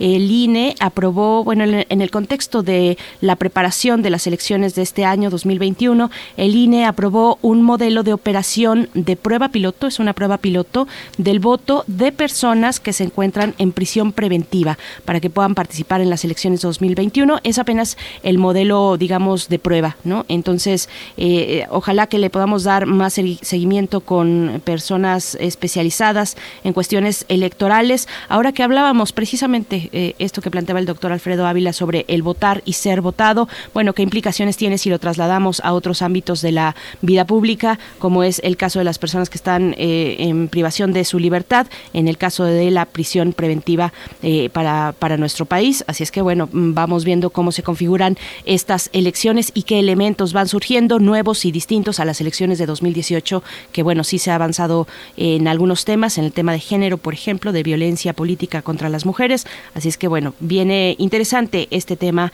de las elecciones a la par de todo lo que puede ser muy complicado de entender, pero bueno, estaremos ahí dando estas lecturas también, Miguel Ángel. Sí, justamente. Y bueno, pues ya, ya está aparentemente nuestra nota nacional lista. Nos vamos a, a ella. Primer movimiento. Hacemos comunidad. Nota nacional. Con el propósito de proteger y dar certeza jurídica a los ciclistas que son víctimas de hechos de tránsito, el gobierno de la Ciudad de México presentó el Plan de Protección al Ciclista. Este incluye propuestas de reformas al reglamento de tránsito con nuevas medidas para el alcoholímetro, sanciones a vehículos foráneos y a conductores reincidentes involucrados en hechos de tránsito. Además, consta de tres ejes. El primero es atención a víctimas de accidentes viales. El segundo hace referencia a infracciones a conductores de vehículos privados. Y el último aborda el protocolo para el transporte público que deberá incluir un seguro de daños a terceros. De acuerdo con el último reporte de la Secretaría de Movilidad sobre hechos de tránsito, publicado en diciembre pasado, en los primeros nueve meses de 2020 se, se duplicaron las muertes de ciclistas con respecto al mismo periodo de 2019, al pasar de siete casos a 16. En lo que respecta a la atención a víctimas, se informó que se informó sobre la creación de la Comisión de Seguimiento eh, Interinstitucional que involucra a la Fiscalía General de, la, Justicia Capitalina, a la CEMOVI, a la Secretaría de Seguridad Ciudadana y al C5. Esta comisión dará seguimiento a los casos derivados de hechos de tránsito y en específico la Fiscalía elaborará un protocolo conjunto de atención a hechos. Vamos a conversar sobre este plan de ayuda presentado eh, por la Secretaría de Movilidad del Gobierno Capitalino. Hoy está con nosotros Javier Treviño. Él es codirector de Céntrico. Es un equipo de especialistas en planeación, diseño, implementación y evaluación de proyectos de movilidad urbana sustentable. Javier Treviño, bienvenido. Muchas gracias por estar aquí. Gracias, gracias. Buenos días. Buenos días, Javier Treviño. Bienvenido. Pues, ¿cómo, cómo reciben este eh, plan eh, para hacer frente precisamente a los hechos de tránsito y sobre todo la protección al ciclista? Eh, ¿Hay una consideración, digamos, previa, previa a, que ocurran precisamente estos hechos? ¿Se, ¿Se toma en cuenta la prevención para no llegar a los hechos lamentables, los hechos de tránsito? Sí, caray, sí, sí, sí. No, y, entender que esto se da en contexto de, de, la pandemia y de, y de la reducción de movilidad que ha habido este, el último año. Este, digo, mucho más fuerte por ahí por marzo, abril, mayo, pero en general en todo, a lo largo de todo el año, que implicó que los accidentes fueran menos, porque había menos vehículos en las calles, pero este, fueran más graves por el tema de velocidad. Entonces, este, si, si bien se redujeron los accidentes, el número de fallecidos incluso subió, ¿no? Entonces ese es como el, el contexto en el que se da también la protesta social que, que, que sí hay que reconocer este que, que, que visibiliza un tema que ha sido normalizado en general, ¿no? El, el caso de las muertes en, en tránsito es un tema este pues relativamente normalizado, este dejado un poco al azar, ¿no? Al, al te tocó el, ese, ese tipo de cosas que, que, que es totalmente incorrecto, ¿no? Así necesitamos este eh, un poco seguir la estela de los países que sí sí han avanzado mucho y que estamos este muy por encima del número de muertes, ¿no? Eh, eso es, es un poco entender entender el contexto y esta es la reacción este de la del gobierno de la ciudad que, que si bien es aplaudible, este sigue siendo una, una un tema reactivo, ¿no? Este si si si además además de estas medidas este de urgencia derivadas de la pandemia, sí sí nos parece que sí tiene que haber este pues medidas mucho más sólidas de prevención, ¿no? Este no solo atención a los a los a los accidentes que ya ya ocurri ya ocurridos, sino de, de prevención, ¿no? Este mucho más sólida para en, en, en todos los sentidos. Javier, eh, pareciera que todos los ciclistas son iguales, pero vemos una diversidad de usos de la bicicleta en la Ciudad de México, desde repartidores de recauderías de mercados que a los vecinos eh, en las zonas circundantes reparten, hasta los repartidores que han tomado la bicicleta como una opción a, a, las, a, las, motocicletas, hasta el transporte que los ciudadanos utilizan a partir del servicio de Ecobici, que tiene sus propios seguros y tiene sus propias reglas, hasta las personas que recorren diariamente por una cuestión deportiva o de movilidad también de largas distancias y gran condición física y pericia la ciudad. ¿Cómo entender esta diversidad? ¿Tú crees que este plan que ha presentado de protección al ciclista incluye a todos? ¿Hay una diferenciación importante? Eh, eh, no, no, en principio no, porque son principios aplicables a, a, todos, el tema de la aplicación de la ley, el tema de la justicia, este, pero sí hay que aceptar que hay, este, eh, digo, por, por históricamente desequilibrios, este, injusticias espaciales, ¿no? Entre, entre ciertas zonas de la ciudad y las zonas periféricas, ¿no? Y eso pasa en todas las ciudades, ¿no? Del, del país, eso no, no es nada más de la Ciudad de México pero el tema de aplicación de la ley, por ejemplo, es claramente más fuerte en la zona central que en la zona periférica, ¿no? El tema del acceso a justicia igual, este y, y, y, y también entender que, que la gran mayoría de la gente este que, que anda en bicicleta sigue sigue siendo de sectores socioeconómicos este bajos y, y, sobre todo en la periferia, si bien los últimos 10 años a partir del 2010 que se, la ciclovía en reforma y, y el sistema de Ecobici, la zona central empieza a tener mucho más usuarios, como los que tú dices, incluso de clase media, este, eh, bicicletas más, este, más caras, eh, repartidores, eh, dinámicas así. De todos modos, siguen siendo complementarios comparado con el, lo, la, la, la, mayor parte de los viajes que siguen haciéndose en, en las zonas del, del Estado de México, de, este, de, de, de Tláhuac, Xochimilco, este, que siguen teniendo este, muchísimo muchísimo uso. Aquí el reto me parece es cómo llegamos, cómo somos mucho más justos a nivel este este espacial y, todas las bondades que hemos desarrollado en la zona central un poco la compartimos con, con, con la gente del resto de la zona metropolitana porque al final digo somos 21 millones de, de personas en la ciudad este no es nada fácil implica coordinación también con el Estado de México y también levantar el Estado de México porque en estos temas este está mucho más atrasados que la Ciudad de México no entonces creo que el reto aquí es este cómo cómo somos más justos en la distribución de este tipo de, de medidas, ¿no? ¿Qué tipo, ¿A qué tipo de justicia apela este plan de protección? Eh, Tú hablas de una justicia que entiendo un poco más social, en la, precisamente en lo que mencionas, la distribución urbana, pero cuando yo escucho la presentación del plan de protección ciclista, las autoridades se abocan o se enfocan a la reparación a las víctimas de un hecho de tránsito, por ejemplo, ya sea las víctimas eh, directas o indirectas, en, en, ese caso los familiares, pero ¿qué tipo de justicia está planteando este plan y hacia dónde tendríamos que ver eh, en términos de una justicia más amplia, no solamente judicializada, sino social? Pues la, la, la, propuesta se centra, este, me parece correctamente, en el tema de los protocolos de, de, atención a, víctimas.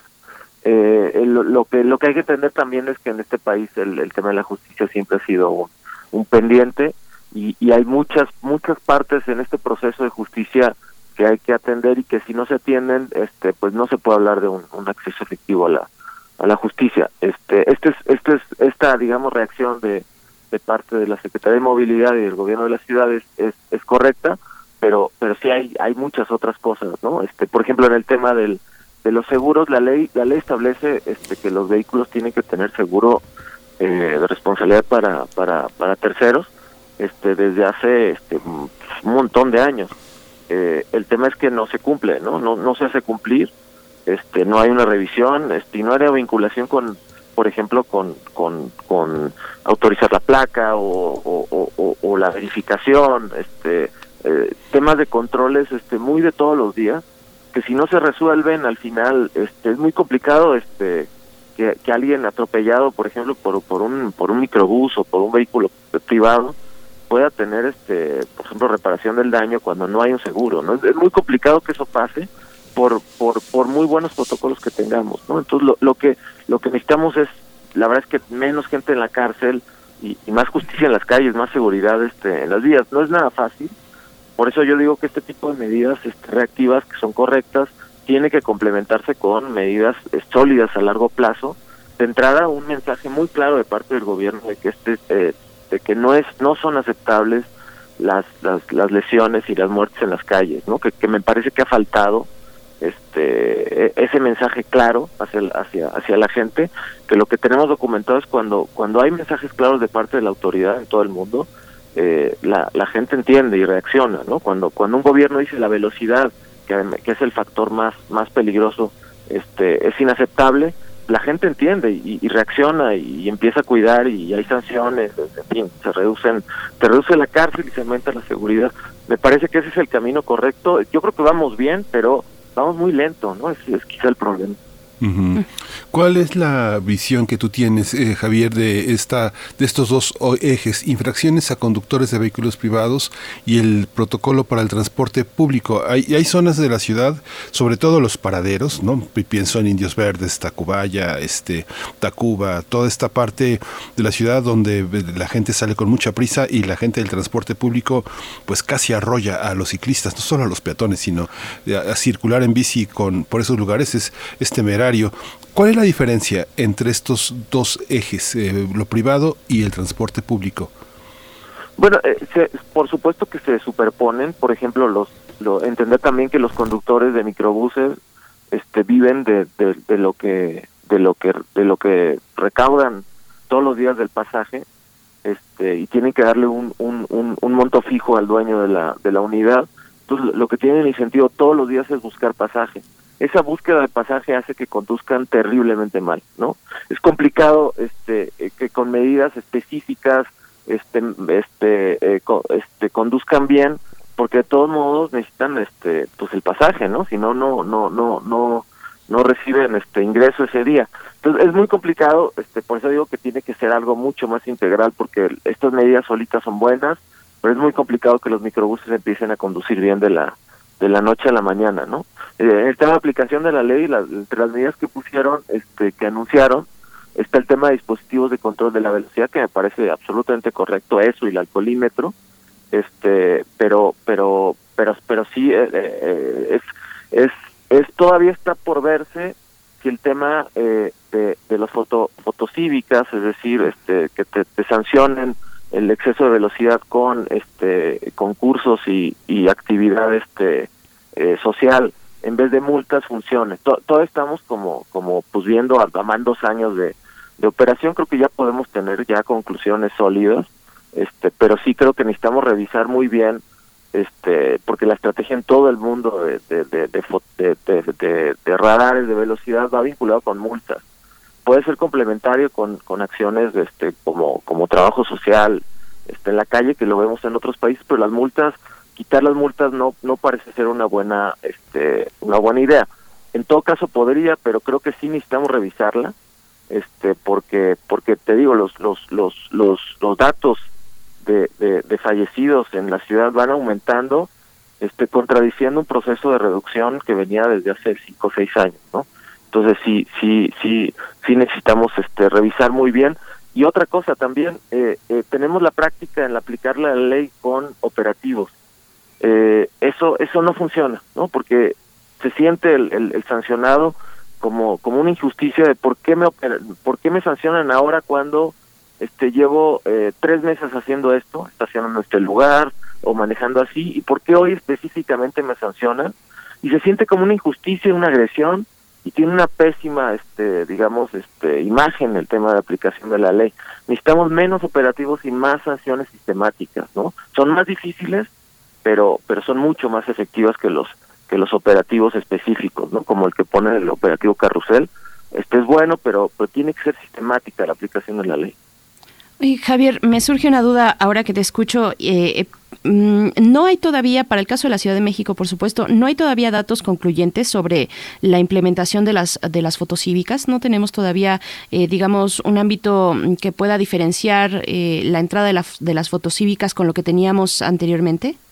Mira, yo yo he leído lo que lo que publica la, la Secretaría de Movilidad. No no no me parece que sea todavía un análisis sólido en términos este científicos, ¿no? Un poco comparando con, con antes y después. El tema es que el número de fallecidos en la ciudad ha aumentado, entonces este eh, yo yo creo que sí podemos darle todavía el beneficio de la duda a las fotocívicas, pero pero pero es que tiene que convertirse en resultados efectivos, ¿no? Y si en la gente la, las calles hay más muertos, es muy complicado justificar una una una medida que además ha sido la medida estrella en términos de seguridad vial de la administración, ¿no? Es, complicado, igual lo que necesitamos es es un análisis mucho más preciso de los datos este por parte de quizá de terceros, ¿no? Quizá investigadores, la academia, este para para llegar a conclusiones y, y, en todo caso decir si han aumentado pero por otras razones, ¿no? Eh, las fotocívicas por sí mismas sí pudieron haber reducido, este pero hoy no lo podemos decir eso todavía. Oye Javier, pero esta, esta, esta medida, por ejemplo, hay una hay un aumento de, muertes, pero la, pandemia también generó una gran actividad, eh, un gran despliegue de actividad económica de jóvenes que adoptaron, eh, que trabajan como mensajeros, que trabajan como repartidores y que se lanzaron sin tener un, tal vez una capacitación previa del uso de la bicicleta, del reglamento de tránsito, eh, la impaciencia por pasar el alto, por adelantarse, es muy fuerte también, hay una parte de necesidad económica. Eh, ¿Tú crees que tendría que equipararse también la, sanción a ciclistas que estén en sentido contrario, que aborden las, la, línea de cebras, la línea de paso de peatones, que vayan en sentido contrario, a, eh, que estén en, las, en la ruta del metrobús. En, eh, ¿Cómo ves esa parte? Sí, en principio puede ser este, pues muy atractivo eh, pensar que, sancionando a, los ciclistas este, pueda, pueda reducirse su, su o mejorarse su comportamiento pero, eh, digamos, hay dos cosas. La primera, eh, en ningún lugar del, mundo ha funcionado eso. Este, eh, no, no, no funciona. Los ciclistas terminan este, tomando decisiones este, por temas muy específicos. Un poco te digo, podemos sancionar a los conductejos de, de microbuses por tres veces y todos van a actuar igual, ¿no? porque porque es muy complicado cambiar esta dinámica, ¿no? Eh, por ejemplo, la dinámica del repartidor de tener que llegar lo antes posible, es muy complicado con sanciones podamos cambiar ese tipo de cosas, ¿no? Eh, y, la segunda es, eh, eh, lo que necesitamos es sancionar a quien genera el riesgo. y los ciclistas no generan riesgo para otros, para terceros, en todo caso para ellos mismos. Entonces es muy complicado también que una sanción funcione para evitar riesgos para uno mismo.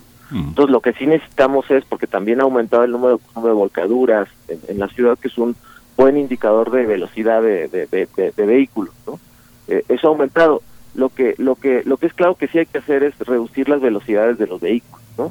Eh, por mucho que actúe mal el ciclista, este, eh, morir en la calle, digamos que es inaceptable y la, y la, y, donde muere el 99.99% de los, de los, de los, de los peatones y ciclistas es atropellados por este, por vehículos, ¿no? Entonces, este, quizá quizá hacia hacia los ciclistas podemos mejorar eh, reducir el número de, de, accidentes pero donde reducimos el número de muertos es reduciendo la velocidad de los vehículos motorizados es decir, que quien trae, digamos, la máquina potencialmente mortal, pues son precisamente los automovilistas, ¿no? Debería recaer en ellos, ajá, esta, esta responsabilidad es lo que entiendo, según te escucho. Eh, Javier Treviño, te pregunto sobre el ordenamiento urbano, eh, ¿qué tanto hemos avanzado en el trazado de ciclovías? ¿Qué es lo deseable para un territorio tan amplio como el Valle de la Ciudad de México? Lo deseable es cubrir la ciudad y la zona conurbada, por supuesto, con ciclovías o, más bien eh, volcarnos hacia cuestiones restrictivas para los automovilistas. Eh, ¿cómo, ¿Cómo hacerle? ¿Cómo avanzar? ¿Cómo seguir avanzando en, estos, en este sentido? Las dos cosas, las dos cosas. Eh, digamos, hay, hay entre en, el mundo, entre los activistas de la bici, dos posturas, que son las que, dos que tú pones este, ciclovías y, eh, y la otra es no, no queremos ciclovías, sino que las calles sean más seguras eh, a lo largo de, los años y un poco de, este, esta plática entre activistas, especialistas, se da la conclusión que son la, ambas cosas. O sea, la, primera, la primera de las ciclovías atrae, atrae, atrae usuarios nuevos.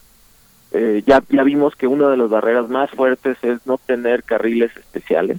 La gente, la gente cuando entra, empieza a andar en bici no se avienta, este, si no es en una ciclovía en general. Eh, lo, lo, lo, hay, un, hay un valor muy alto en temas de seguridad para una ciclovía. Entonces, la mejor forma de atraer usuarios, ¿no? Este, en ciudades congestionadas, sobre todo como la nuestra. Eh, y la segunda es que la, la, la, reducir la velocidad y, de los de los autos es clave este para que para que entonces la seguridad realmente aumente no entonces a veces no van juntas la percepción con la seguridad real este en este caso sí en parte pero se tienen que hacer ambas cosas. Entonces, me parece que la Ciudad de México en temas de, de ciclovías ha avanzado este un montón. De hecho, me parece que, que esta administración, este, yo creo que es la, la administración que más ha hecho kilómetros de ciclovía en, en, hasta ahorita este, en, en, toda, en toda la historia de la ciudad y quizá del, del, del país, ¿no? Habrá que ver este ciudades específicas, ¿no? Pero, pero, pero sí, o sea, creo que sí, sí ha avanzado muchísimo en temas de infraestructura con todos los problemas que puede tener, ¿no? Este, esa infraestructura. Este, quizá el, el, el pendiente todavía es el tema de velocidad, ¿no? Y de, seguridad en las en las calles. Ese ese ese complemento, este, sí sí todavía estamos como trabajando ese pendiente.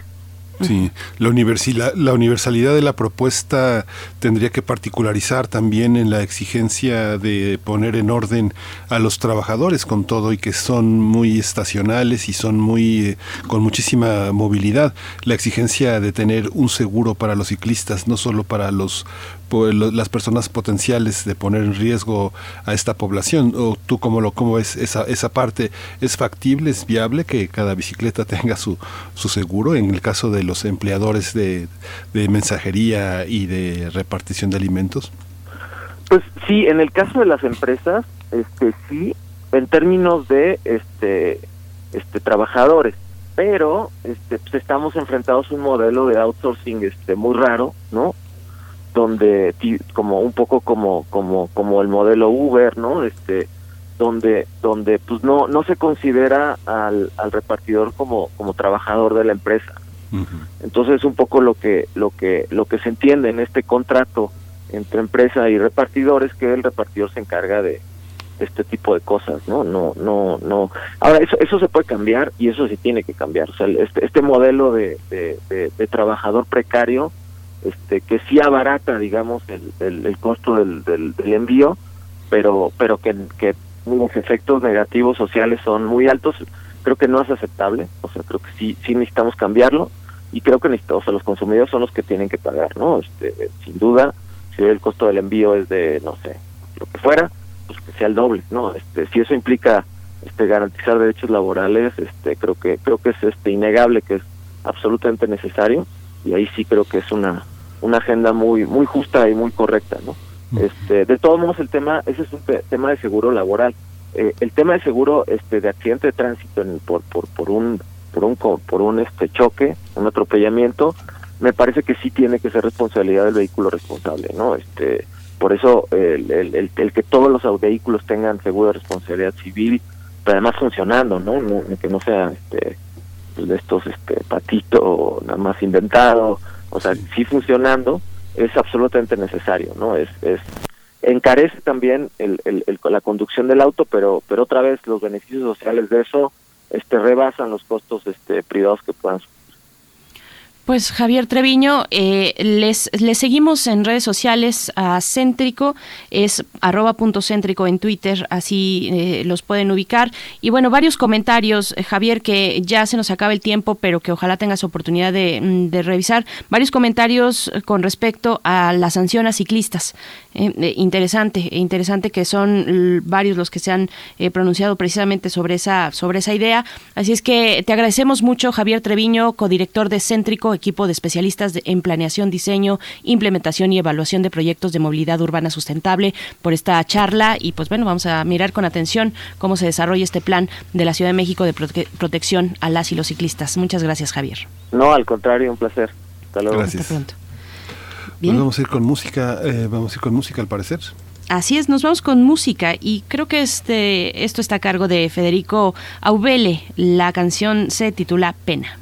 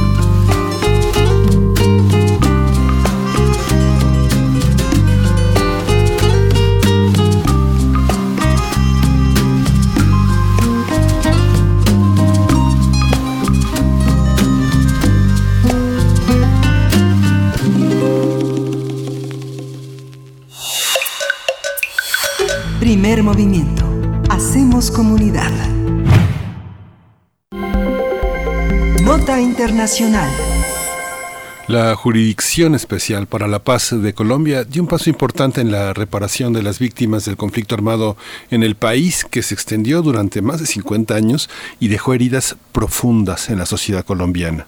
Es una histórica decisión. Acusó a ocho excomandantes de la antigua guerrilla de las Fuerzas Armadas Revolucionarias, las FARC, por crímenes de guerra y de lesa humanidad en el marco del proceso por los secuestros perpetrados por ese grupo armado en el conflicto interno del país. Los cargos en su contra son por vejaciones eh, vinculadas a la privación de la libertad, como homicidio, tortura, atentados a la dignidad personal, violencia sexual y desplazamiento forzado. La Jurisdicción Especial para la Paz, el órgano de justicia especial surgido de los acuerdos de paz firmados en 2016 y que no juzga casos individuales, abrió el 4 de julio de 2018 el primero de siete grandes procesos ligados al conflicto armado. En esta investigación relacionada con el secuestro de personas por parte de las FARC entre 1993 y 2012, acreditó a más de 2.107 víctimas, 394 de ellas integrantes de las de la fuerza pública. Los ocho excomandantes acusados tienen 30 días para aceptar o rechazar las acusaciones. Si las admiten, enfrentarán restricciones a sus libertades durante de 5 a 8 años, aunque sin ir a prisión. En el caso contrario, se exponen a la apertura de un juicio y podrían recibir penas de hasta 20 años de cárcel. Pues un tema, un tema fundamental. Vamos a tener una conversación sobre esta resolución de la Justicia eh, Especial para la Paz de Colombia y sus implicaciones para el proceso de paz. Este día nos acompaña a través de la línea Janet Valdivieso. Ella es periodista ecuatoriana, trabajó en Quito para la agencia Associated Press y diversos medios haciendo coberturas especiales. Ha vivido en Montevideo, en Brasilia, en La Habana y desde 2017 se basa en Bogotá, donde es periodista freelance y nos acompaña, nos ha acompañado en distintos momentos. Janet Valdivieso, qué gusto poder saludarte una vez más. Bienvenida a Primer Movimiento. Hola, buenos días, Berenice y Miguel Ángel. Hola Janet, buenos días. Toda esta situación abre un debate importante, ético en la sociedad colombiana, pero también político. ¿Cómo lo percibes desde tu mirador, eh, Janet Valdivieso? Bueno, eh, como ustedes decían, es, un paso clave para la reconciliación acá en Colombia, eh, la apertura y la imputación de este tema de los cargos contra estos ex comandantes de las FARC, eh, del secretariado de la FARC, que era el órgano de dirección. Eh, y como debemos recordar, en Colombia hay una gran división en torno a, a la justicia transicional, al proceso de paz colombiano.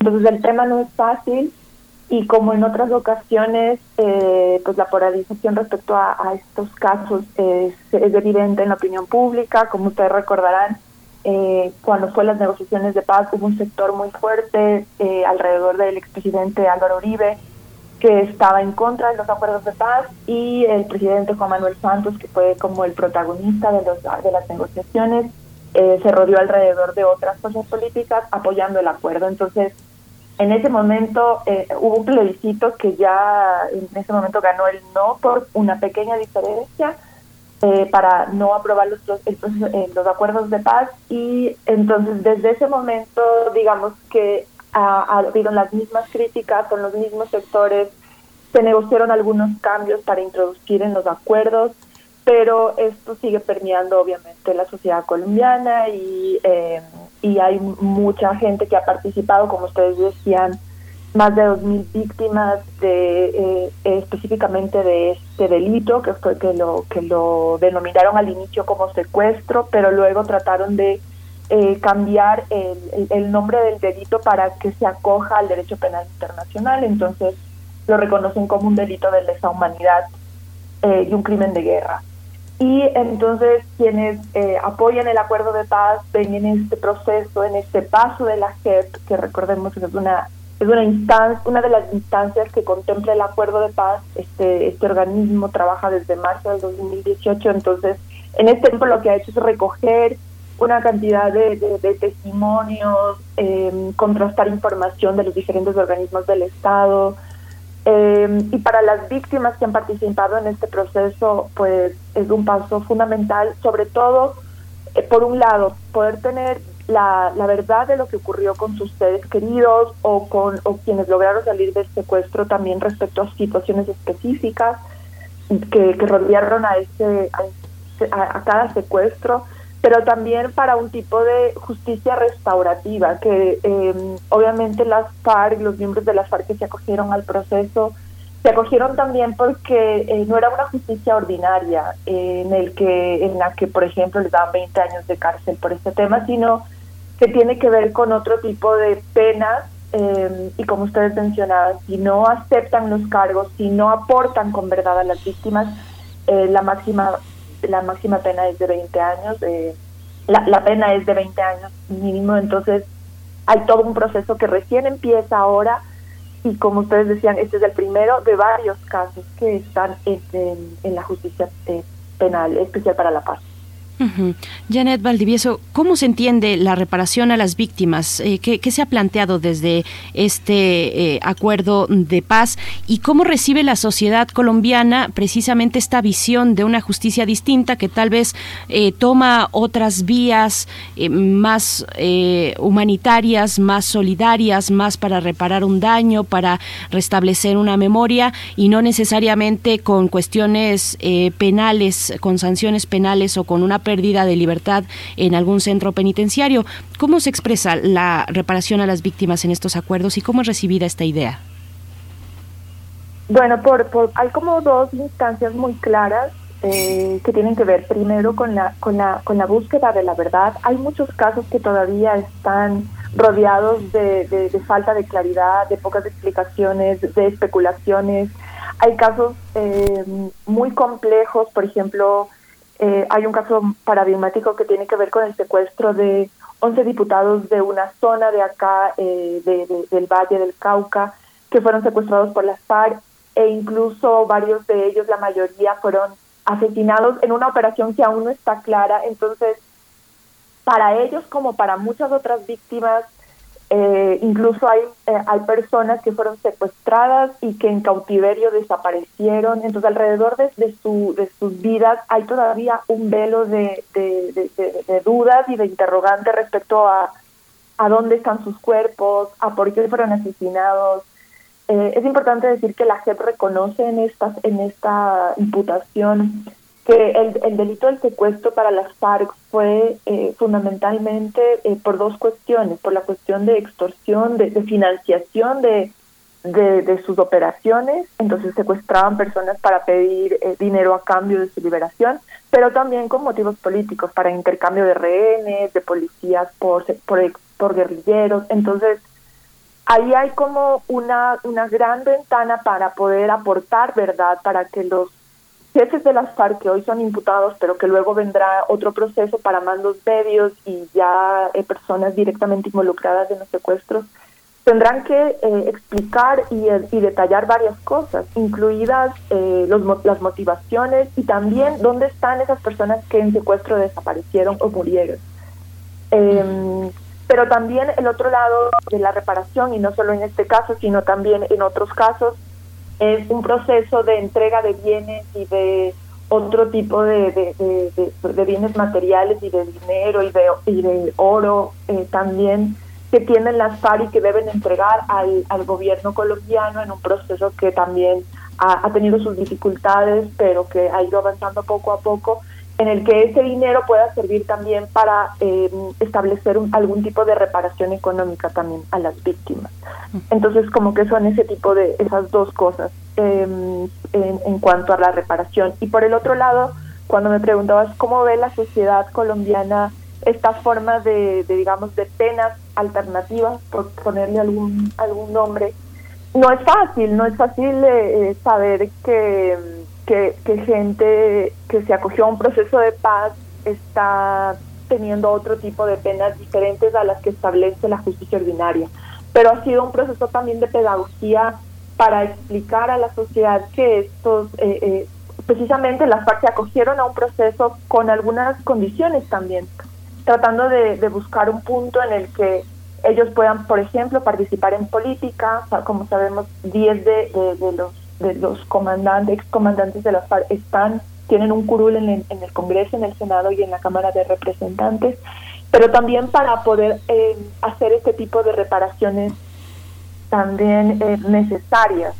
Que por ejemplo, en el caso de, la, del proceso que hubo con los paramilitares en, durante el gobierno de Álvaro Uribe, no hubo, por ejemplo, este proceso de, de restauración de la verdad. Y muchos de esos eh, jefes eh, paramilitares cumplieron una pena acá de 8 años, 10 años y fueron extraditados a Estados Unidos enseguida para cumplir penas de narcotráfico y recién algunos de ellos están volviendo para enfrentar otro tipo de cosas respecto a las víctimas.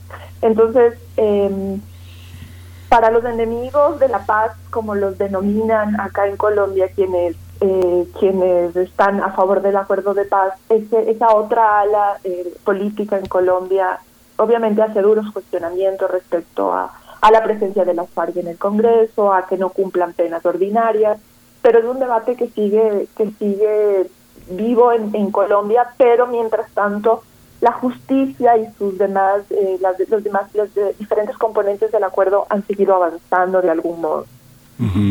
Janet, en este, en este proceso, eh, ¿Tú consideras que las FARC eh, han hecho el, la autocrítica necesaria para enfrentarse a los reproches de la sociedad colombiana o como pasó un poco también en, en El Salvador con las personas involucradas en la, en la guerrilla salvadoreña?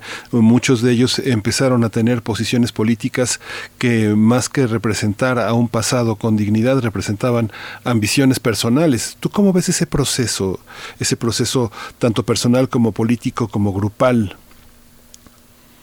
Bueno, las FARC desde que se formaron como movimiento político, como partido político y dejaron las armas, eh, ha tenido varias dificultades que hemos conversado en otras ocasiones con ustedes y que tienen que ver con eh, con el cumplimiento de los acuerdos, pero también con otro tipo de cosas. Voy a poner dos ejemplos muy claros. El uno es que el principal negociador, el jefe de las negociaciones de la FARC en La Habana por parte de la guerrilla, Iván Márquez, em, decidió apartarse del proceso junto a otro grupo de exguerrilleros y formaron o, retomaron las armas, por decir de algún modo. Entonces, Iván Márquez, que fue un, un personaje del, del secretariado de las FARC, eh, no está incluido ahora en este proceso de imputación, por ejemplo, en este caso de secuestro, como sus compañeros que se mantienen en el proceso de paz.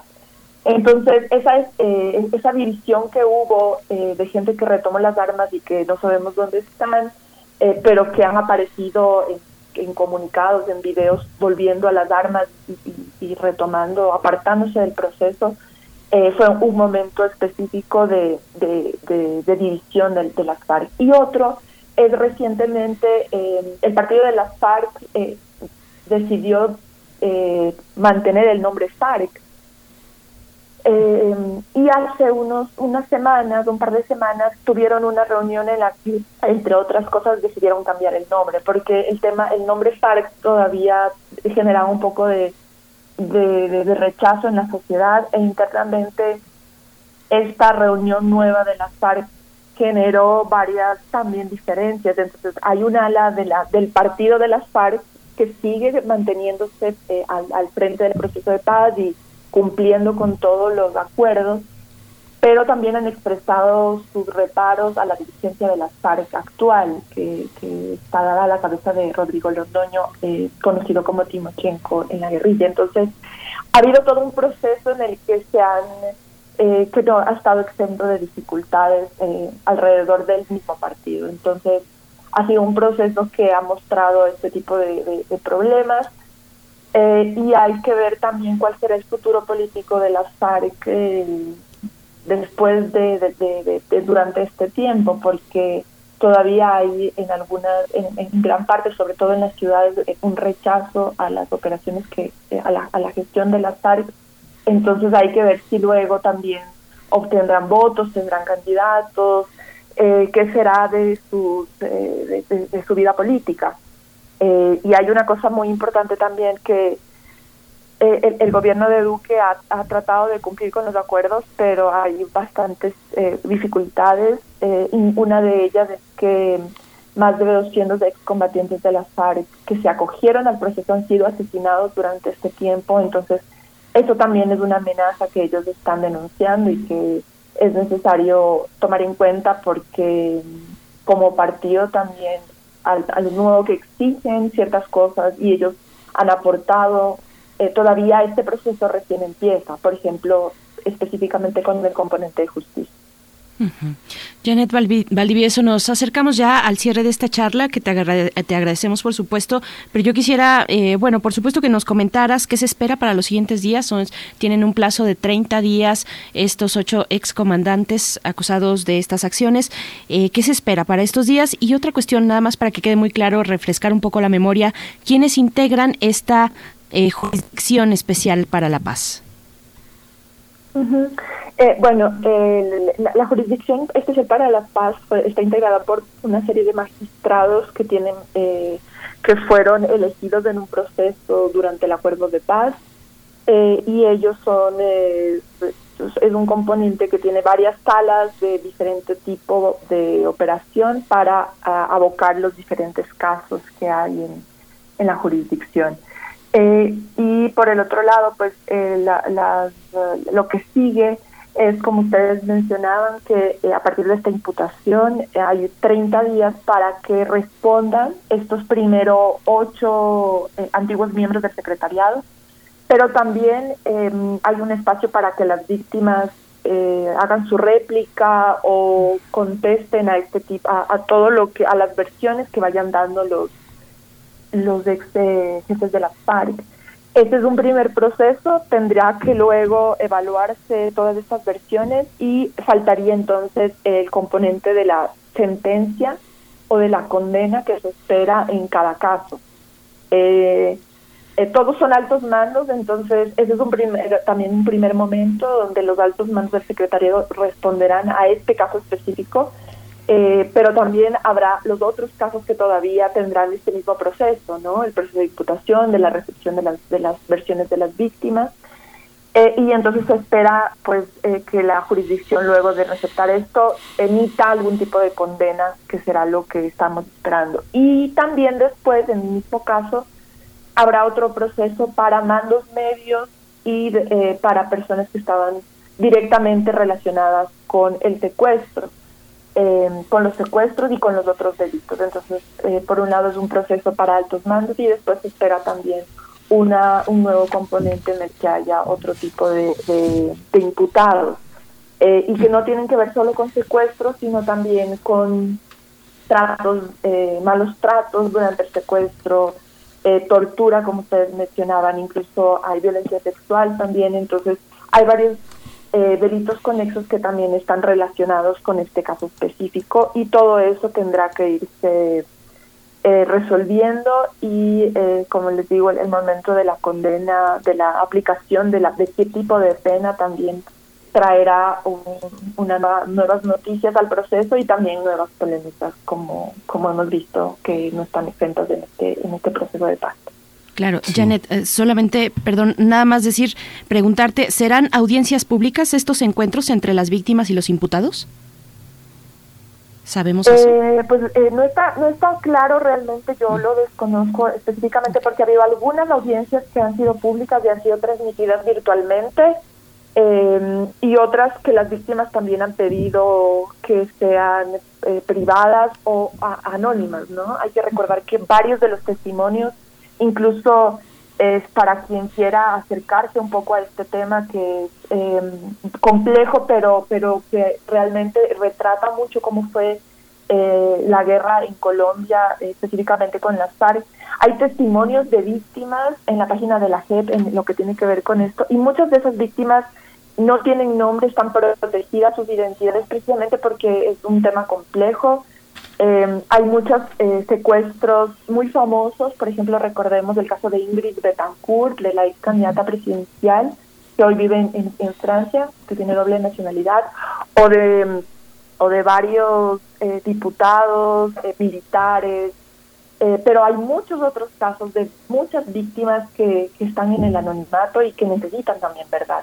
Entonces, eh, estoy segura que, por ejemplo, esas versiones o esos, eh, ese tipo de cosas eh, protegerán a, la identidad de las víctimas y será un proceso que también tendremos que esperar a ver qué es lo que decide la justicia. Pero otras audiencias sí han sido públicas, y han sido virtuales, para abiertas a los medios.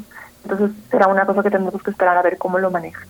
Muchas gracias, eh, Janet Valdivieso, por tu claridad, por tu ecuanimidad, tu neutralidad, tu eh, voluntad informativa. Muchas gracias. Estamos en, contacto contigo y te agradecemos muchísimo esta, esta participación en primer movimiento. Muchas gracias. Gracias a ustedes, que tengan buen día. Gracias, ya nos vamos, ya nos dieron las nueve de la mañana, pero justo esta herida de 50 años en la sociedad colombiana se detuvo, se detuvo el, el gobierno de Calderón, hizo heridas profundas, pero no tan profundas como las que duran 50 años. Vámonos al corte, regresamos aquí a primer movimiento. Síguenos en redes sociales. Encuéntranos en Facebook como Primer Movimiento y en Twitter como arroba PMovimiento. Hagamos comunidad.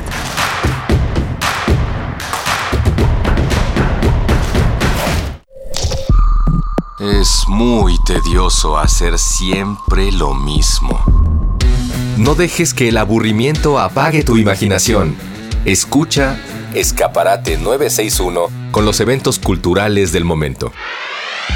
Viernes a las 15:15 horas por Radio UNAM. Entretenimiento y cultura. Radio UNAM. Experiencia sonora. Buenas tardes, señorita. Doy inicio a su viaje. Ay, joven, muchas gracias. Me urge llegar a mi casa. ¿Seguimos el navegador o me indica la ruta? Los navegadores GPS tienen algoritmos que nos llevan por rutas complicadas. Mejor le indico el camino. No, pues la que sabe, sabe. Cuando conoces, decides mejor. Estas próximas elecciones, infórmate para tomar la mejor decisión en www.ism.mx,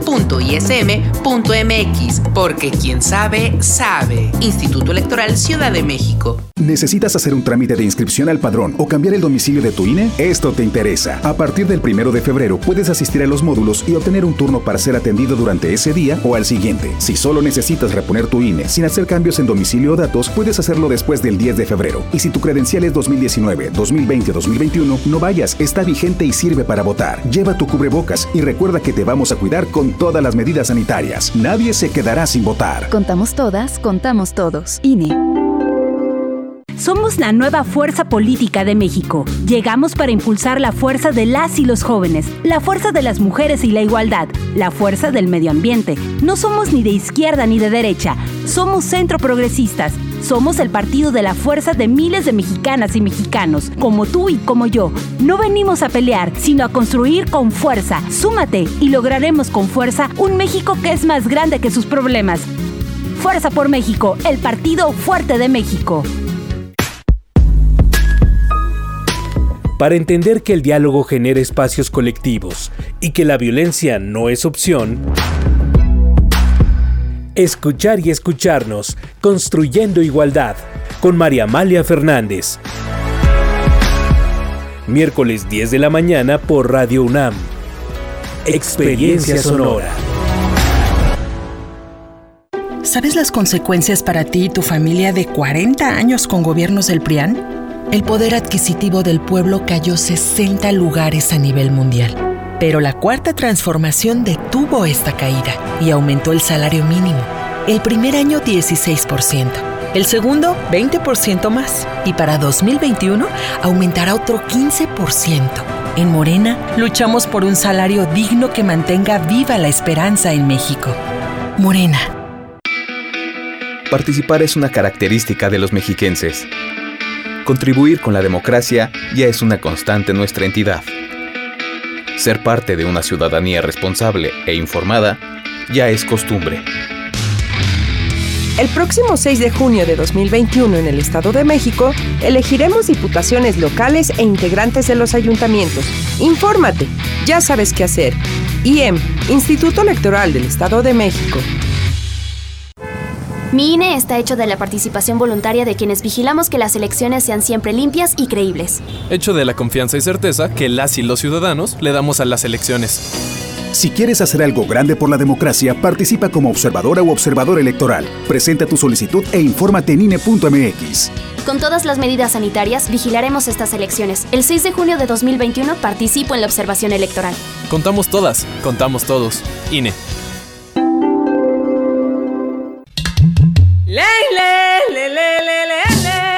Cada lugar habitado por seres humanos tiene historia y cultura.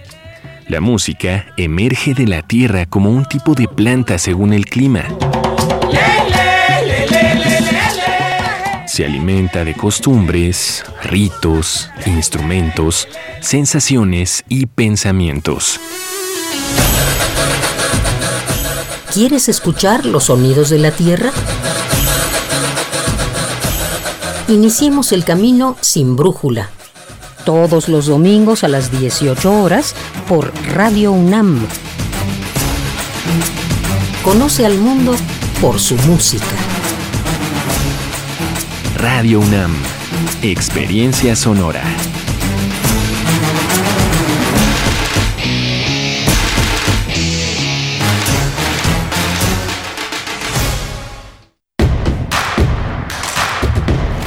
Encuentra la música de primer movimiento día a día en el Spotify de Radio UNAM y agréganos a tus favoritos.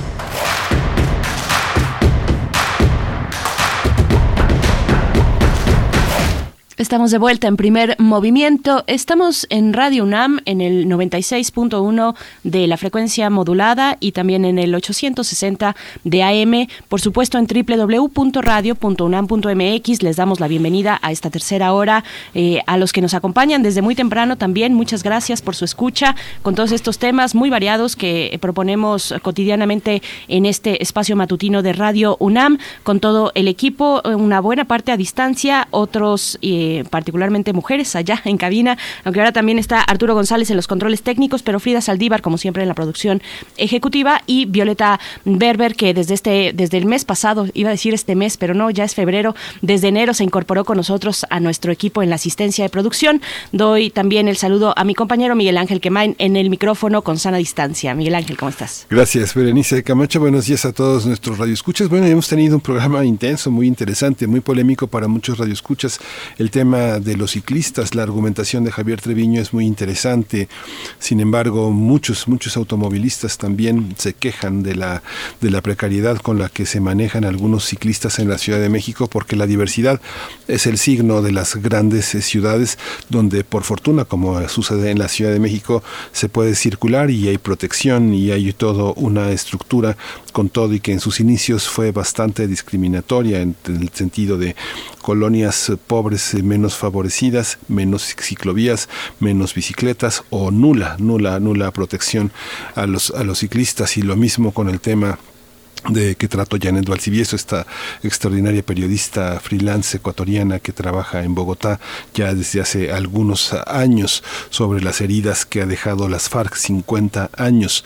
Esto eh, vale la pena recomendar la lectura de Un hombre solo, este extraordinario libro del escritor vasco Bernardo Achaga, donde justamente cuenta las vicisitudes de la transición entre una ETA política y una ETA asesina, una ETA que le debe mucho a España, pero que también España le debe mucho a las víctimas que han quedado sin reparación tras muchos de los eh, de la eh, falta de sensibilidad en las negociaciones. Lo mismo pasa con nosotros. Jacobo Dayan lo ha señalado reiteradamente, los eh, colaboradores de derechos humanos, sobre la guerra asesina que emprendió el expresidente Calderón contra los propios mexicanos en esto que llamó la guerra contra el narco Berenice Camacho. Así es, bueno, estoy también leyendo los comentarios que nos hacen el favor de enviarnos en redes sociales.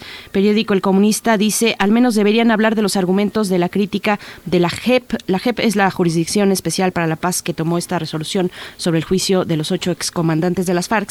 Y nos dice, eh, deberían tomar los argumentos de crítica a la JEP que se encuentran en este libro que se titula La Segunda Marquetalia, la lucha sigue, de Iván Márquez. Marquetalia, que es eh, este territorio que vio nacer a la guerrilla precisamente y bueno, esta propuesta que yo no he tenido la oportunidad de leer, sería interesante acercarnos también. Por acá nos hablan, pues, por supuesto, de la injerencia de, Estados Unidos, de Washington y la OTAN. Nos dice R. Guillermo que, eh, pues, tiene que ver en la configuración precisamente de estos acuerdos eh, de paz, de alguna u otra manera, pues, eh, siempre contar con esa, con esa visión, con ese polo de la injerencia norteamericana en, en, en la región latinoamericana. Así es que, bueno, gracias por sus comentarios.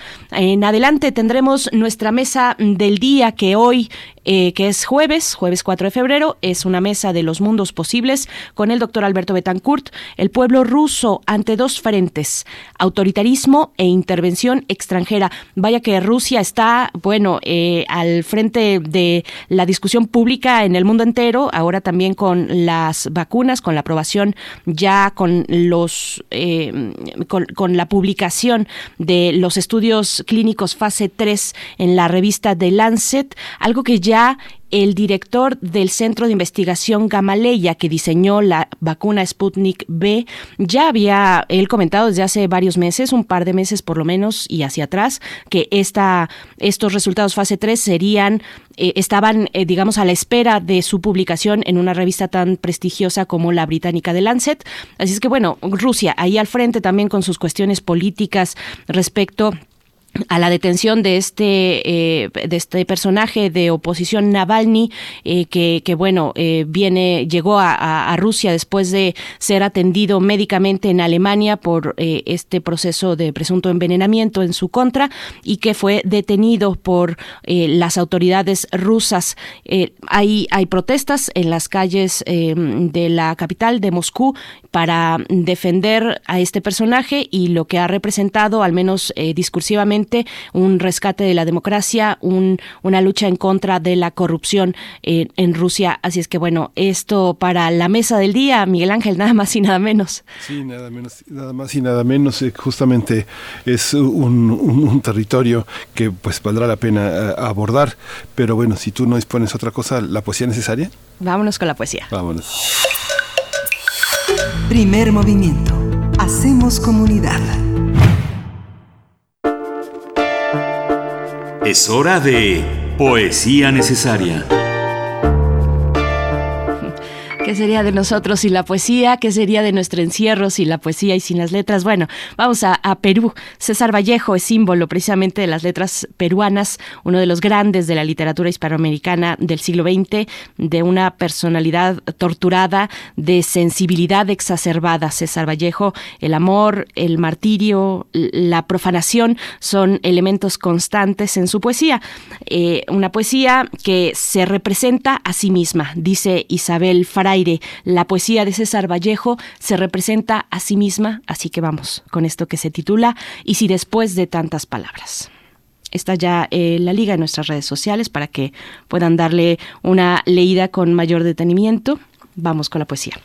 Y si después de tantas palabras no sobrevive la palabra, si después de las alas de los pájaros no sobrevive el pájaro parado, más valdría en verdad que se lo coman todo y acabemos haber nacido para vivir de nuestra muerte, levantarse del cielo hacia la tierra por sus propios desastres y espiar el momento de apagar con su sombra su tiniebla, más valdría francamente que se lo coman todo y qué más da. Y si después de tanta historia sucumbimos, no hay no ya de eternidad, sino de esas cosas sencillas como estar en la casa o ponerse a cavilar, y si luego encontramos de buenas a primeras que vivimos a juzgar por las alturas de los astros, por el peine y las manchas del pañuelo, más valdría en verdad que se lo coman todo, desde luego. Se dirá que tenemos en uno de los ojos mucha pena y también en el otro mucha pena, y en los dos, cuando miran, mucha pena. Entonces, claro, entonces ni palabra.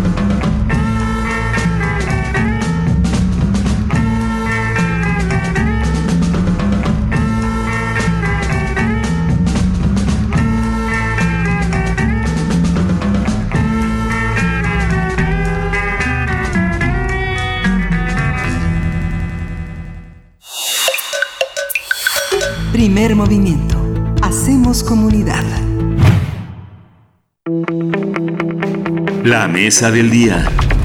Damos la bienvenida al doctor Alberto Betancourt, que nos acompaña como cada jueves en la Mesa de los Mundos Posibles. El doctor Alberto Betancourt es doctor en Historia y profesor de la Facultad de Filosofía y Letras de la UNAM.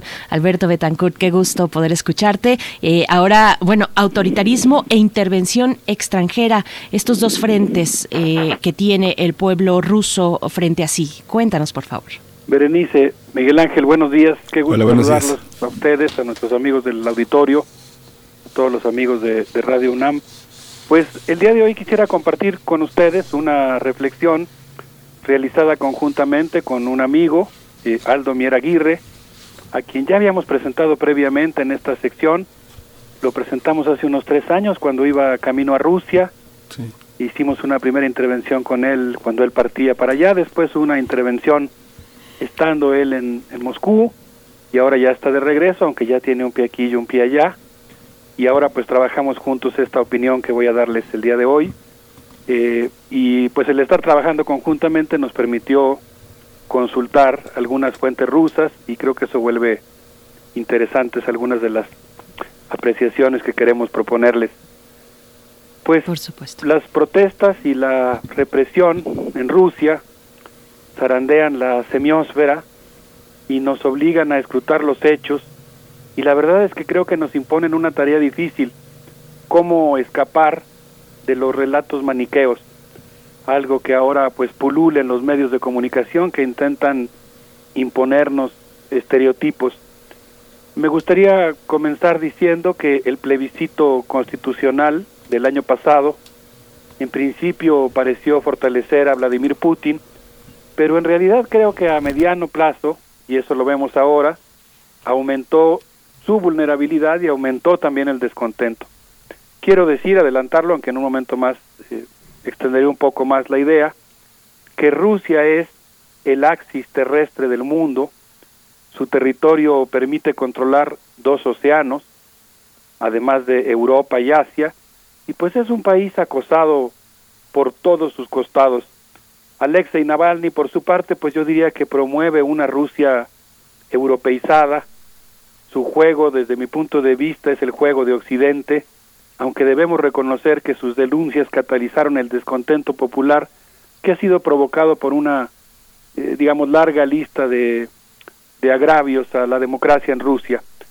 Por su parte, yo diría que Putin, cuando renegó de la URSS, y sobre todo, y esto sí, pues me estremece, esto es algo que me recordó mi amiga Ana Teresa Gutiérrez de decir, con quien tuve el gusto de platicar en esta semana, sobre todo cuando Putin calificó de monstruo a Lenin, pues en realidad promovió un clima en la Unión, en, en Rusia y en la ex Unión Soviética con este renegar de su propio pasado, que despolitizó a la juventud y que volvió vulnerable a su país, que lo volvió más vulnerable también a, a distintos tipos de ataques en el terreno del imaginario social yo diría es este pues un poco la postura que queremos compartir con ustedes que el pueblo ruso merece escapar de la intromisión extranjera pero también del nacionalismo autoritario.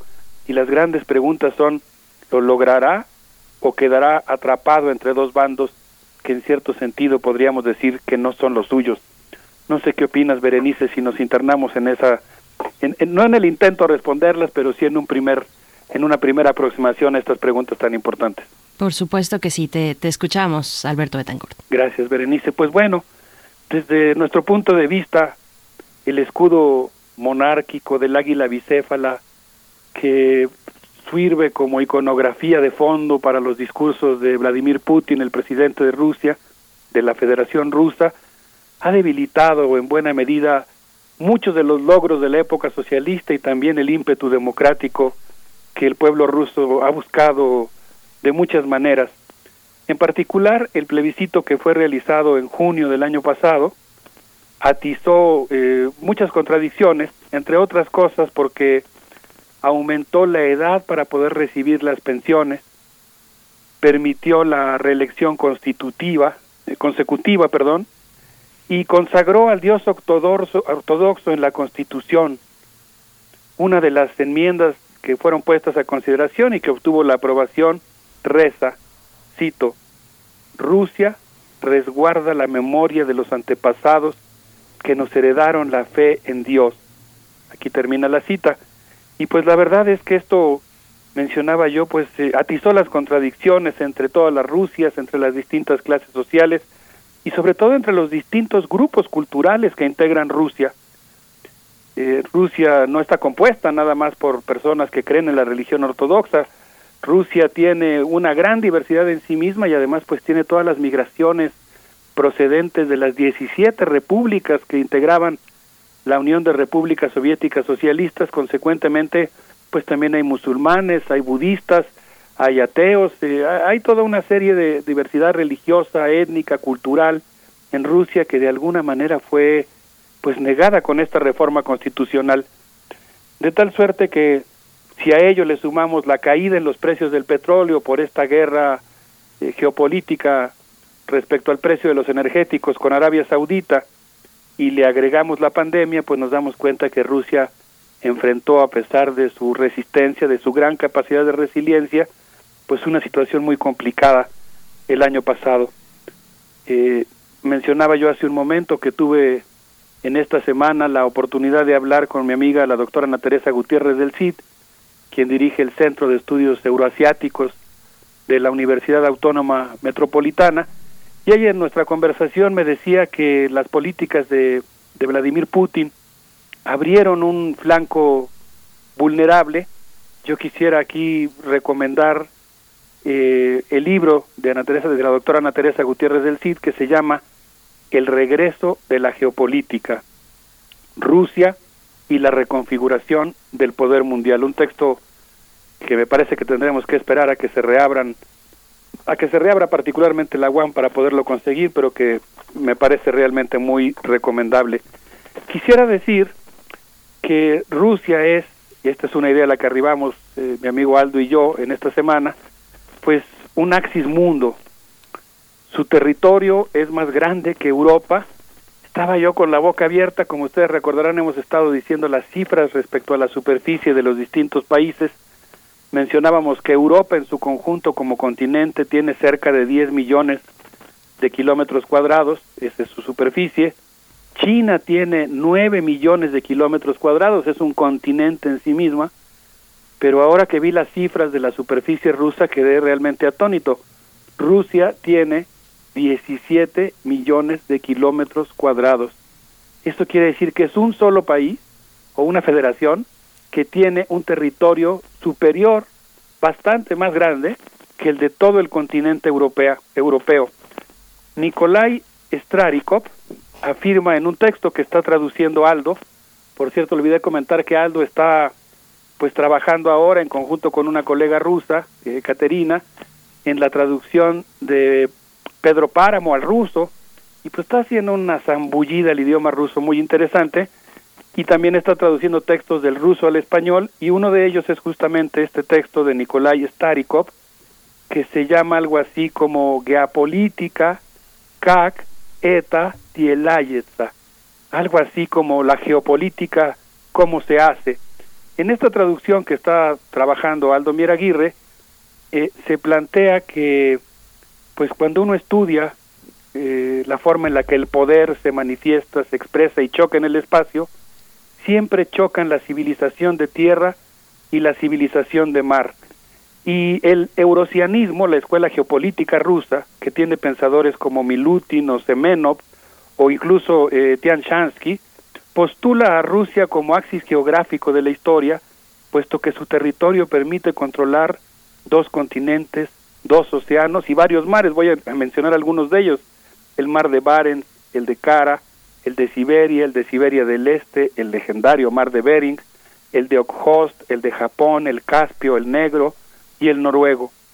Y en ese sentido, pues es un territorio o un país que puede atacar en todas direcciones, pero también está acostado en todos sus flancos. Y en ese sentido, Berenice Miguel Ángel, pues yo quisiera mencionar que la OTAN incumplió los compromisos contraídos cuando se negoció la caída del muro de Berlín, y de manera ya eh, incorporó a varios de los países que estaban alrededor de la URSS.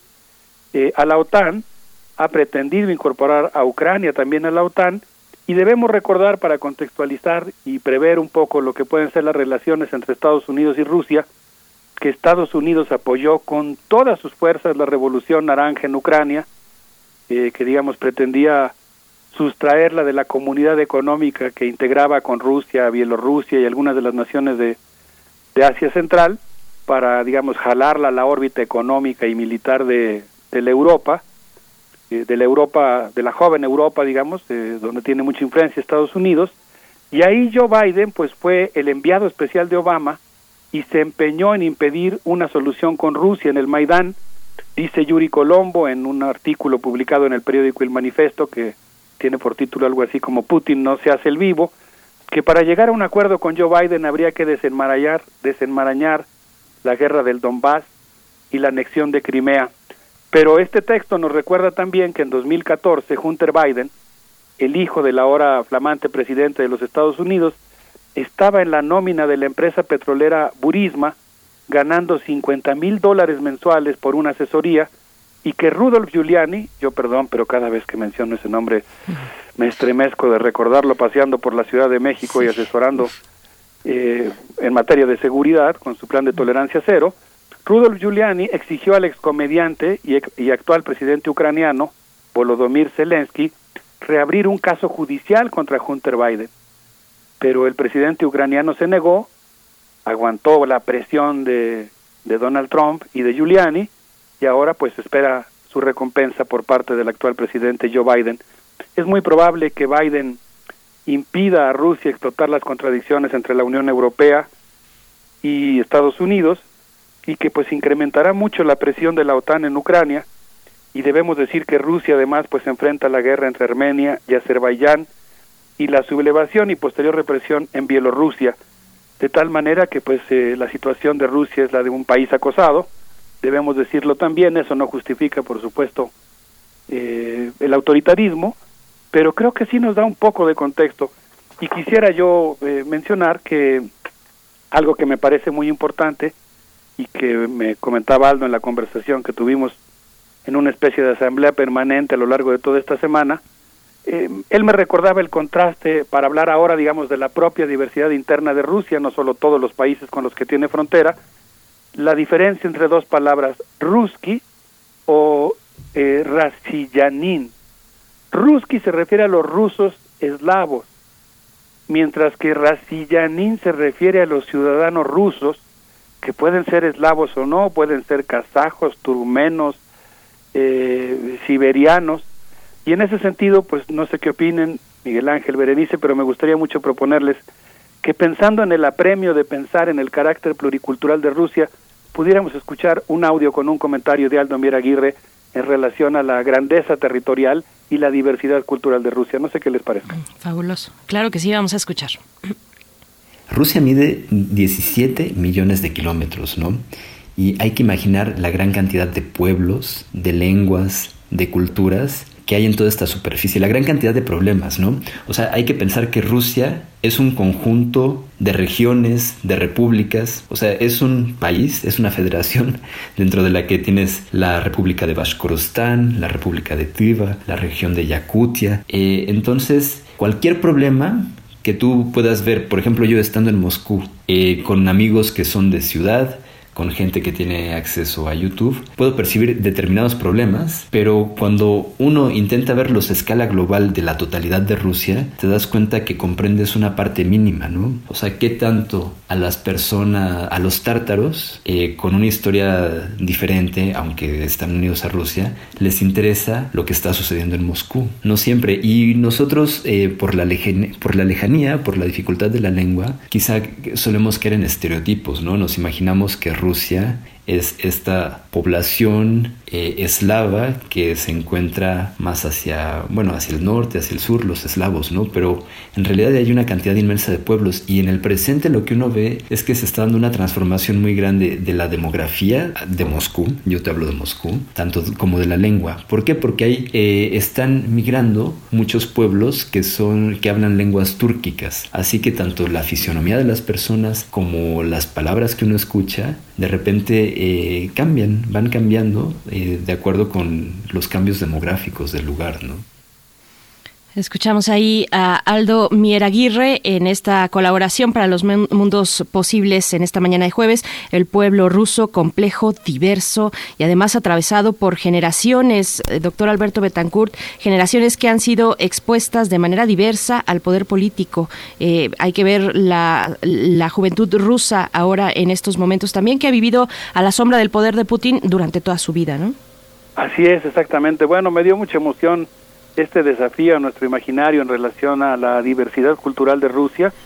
Y tienes toda la razón, Berenice, eh, una de las características que nos ha llamado la atención de las protestas, Aldo y yo por lo menos estamos en la idea de que es complejo entender lo que pasa y consecuentemente pues hay que observarlo detenidamente, hay que ver la composición, las demandas, eh, la forma en la que reacciona, digamos, esta movilización. Desde luego condenamos la represión, nos, nos preocupa, nos conmueve mucho pues que, que la policía esté deteniendo personas, pero eh, y tratándolas mal, pero digamos creo que es, sobre todo importante observar para irnos haciendo una idea de lo que está pasando. Y, y llama mucho la atención la presencia de los de los jóvenes. Eh, Alexander Navalny creó la Fundación de la Lucha contra la Corrupción y hay que decir que ha recibido un inmenso apoyo de Gran Bretaña, de Estados Unidos y Alemania, para denunciar la corrupción en Rusia y para desestabilizar a su gobierno. Y de hecho, el primero de febrero, ya en esta efervescencia política que se está viviendo por allá, Berenice, el primero de febrero de este año, la televisora Russia Today mostró escenas filmadas en las que James Williams Thomas Ford, miembro del MI6, eh, la legendaria institución de inteligencia británica, se reunió con Vladimir Azubkov, mano derecha de Navalny, y le ofreció 20 millones de dólares anuales para su federación y le ofreció algo todavía más valioso para ellos, importante información de inteligencia respecto a lo que los servicios de Occidente, digamos así, han recabado para tratar de socavar al gobierno rusa, ruso. Por eso la directora de Russia Today llamó a Navalny un traidor. Hay que decir que el video es viejo, es de 2012, que el hecho es confuso, la embajada británica, por ejemplo, rehusó hacer comentarios, pero el gobierno ruso tampoco lo convirtió en material judicial del proceso que está siguiendo contra Navalny. Lo que sí está claro es lo que dice Alexei Naumov en un texto en un periódico muy importante ahora en Rusia, Comersant, en el cual plantea que lo que es un hecho es que Biden usará la información y la postura política de Navalny para tratar de, eh, para, como un ariete, digamos, en contra del gobierno ruso. En todo caso, también podemos decir que buena parte de esta Federación de Lucha contra la Corrupción está financiada por el plutócrata, muchos de nuestros amigos del auditorio lo recordarán, Mikhail Khodorkovsky, eh, uno de los plutócratas de la oligarquía, de los más emblemáticos elementos de la oligarquía contra los que luchó Putin en un primer momento de su gobierno. Sin embargo, hay que decir también que las denuncias contra Navalny y compañía han concitado, y hay que decirlo, simpatía en amplios sectores de la sociedad y que su arresto ha dividido a la opinión pública y lo volvió de alguna manera en un símbolo del, del hartazgo eh, frente a la represión de los opositores y en un emblema de la lucha contra Yenida, eh, Yedina ya Rusia. Eh, la Unión Europea y Estados Unidos impusieron a partir del arresto de Navalny una cuarta generación de sanciones contra Rusia. Las primeras tres debemos decir, esta es una apreciación que me hizo notar mucho Aldo en nuestra conversación, pues en realidad fortalecieron el mercado interno ruso, por ejemplo la producción de queso mozzarella ruso, que antes no era muy bueno, y a partir de las tres generaciones de sanciones ha mejorado mucho en su calidad, pero también tuvieron un efecto que desde nuestro punto de vista no es tan positivo, eh, han fomentado el nacionalismo frente al intervencionismo extranjero, ya han ahogado algunas de las protestas democráticas, digamos, internas, o internistas, vamos a decir, que plantean la democracia, pero sin apuntalarla tanto en la intervención extranjera de las instituciones europeas. Eh, pues eh, no sé, me gustaría cerrar mi comentario, Miguel Ángel Berenice, perdón que ahora sí me agarré así de corrido, pero tenía muchas ganas de compartir con ustedes algunas de estas opiniones, diciendo que pues decenas de miles de personas desafían la prohibición de manifestarse en decenas de ciudades rusas, la multitud es muy heterogénea y según Maxim Shevchenko, esta es una traducción de Aldo Mier, él se pregunta desde el flanco izquierdo cómo leer esta protesta. apoyarla, no apoyarla, considerarla simplemente una intervención imperialista, sumarnos a ella, se pregunta Shevchenko, y él dice algo que a mí me parece muy importante, Navalny no apela al pueblo trabajador, las potencias son su interlocutor privilegiado, quiere un capitalismo ruso subsumido en el capitalismo europeo, pero tampoco puede negarse que se ha convertido en un catalizador y que hay mucha gente que salió a la calle no para apoyar a Navalny, sino para defender, por ejemplo, el medio ambiente o el derecho a las pensiones. Pues hay varios comentarios, como puedes imaginarte, doctor Alberto Betancourt, sobre este relato que nos compartes, eh, realizado en conjunto con Aldo Mier Aguirre. Eh, ahora que mencionabas a Rusia, Today para su versión hispanoamericana, yo he escuchado en distintas entrevistas eh, acerca de Navalny, de Navalny, cómo le llaman el Guaidó ruso. Y bueno, mm, mm, estos acercamientos son los que podrás encontrar también en los comentarios que nos están compartiendo amablemente en la audiencia. Ojalá tengas oportunidad de, echarles un ojito. Por supuesto que sí, lo vamos a hacer con mucho interés. Eh, pues Sí, Miguel Ángel. No, no, es que es muy interesante porque parte de lo que pasa en Rusia y fuera de Rusia es la mafia rusa, ¿no? Digamos que quien conoce los alcances de la mafia rusa, pues eh, realmente es una de las más grandes y más poderosas del mundo. Entonces, Alberto, imagínate, vea reportajes, bueno, este Ramonet, eh, la gente de Le Monde Diplomatique, eh, hicieron varios trabajos sobre quién le teme a la, a, la, mafia rusa, a la mafia rusa, pero a quién le teme la mafia rusa? ¿Sabes a quién le teme? A Putin, a Putin, es, eh, a Putin. Entonces, esta parte de la tú que has estado allá, tú sabes que en Rusia se puede conseguir todo, todo.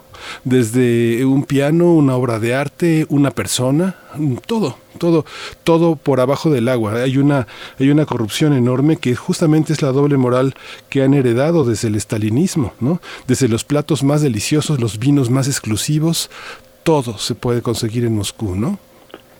Sí, yo no, sabía exactamente por dónde iba tu comentario. Yo, por supuesto, admiro mucho a Ignacio Ramonet. Voy a leer eh, con mucho interés eh, lo que están publicando. Eh, coincido contigo en que creo que eh, uno de los daños que hizo el estalinismo pues fue una especie de doble moral y una doble economía también, ¿no? Realmente había un doble circuito económico permanentemente funcionando. Desde luego yo no reduciría, y pienso que es importante tener esa perspectiva, no reduciría la experiencia socialista nada más al estalinismo. Creo que tuvo también avances importantísimos en materia de participación de la mujer, de reducción del desempleo, de planeación, de conquista de derechos, de salario social siempre estuvo oscilando, digamos, en un péndulo, ¿no? Entre experiencia democrática, socialismo como radicalización de la democracia y desde luego esta cara oscura, tenebrosa, siniestra del autoritarismo estalinista.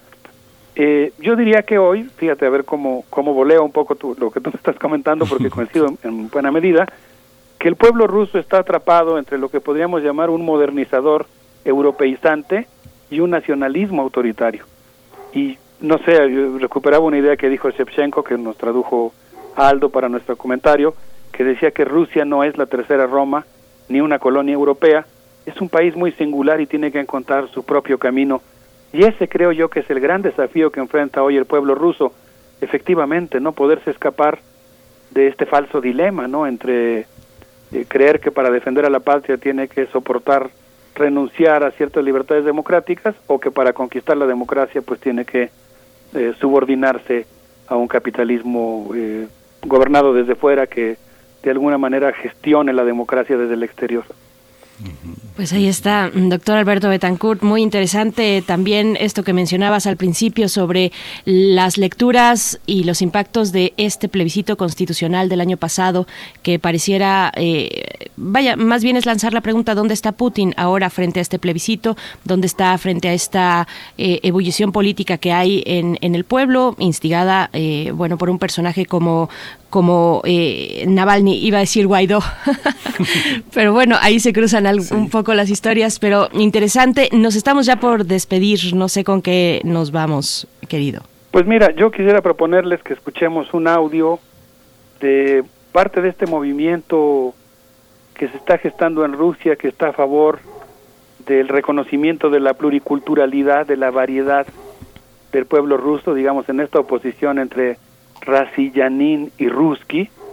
Eh, es un coro es un ensamble eh, dirigido por Dimitri Prokrovsky con esto que se llama Bosque de Robles, que pues yo diría que es una invitación a conocer al pueblo ruso, a seguir con detalle su, su rica y compleja historia política.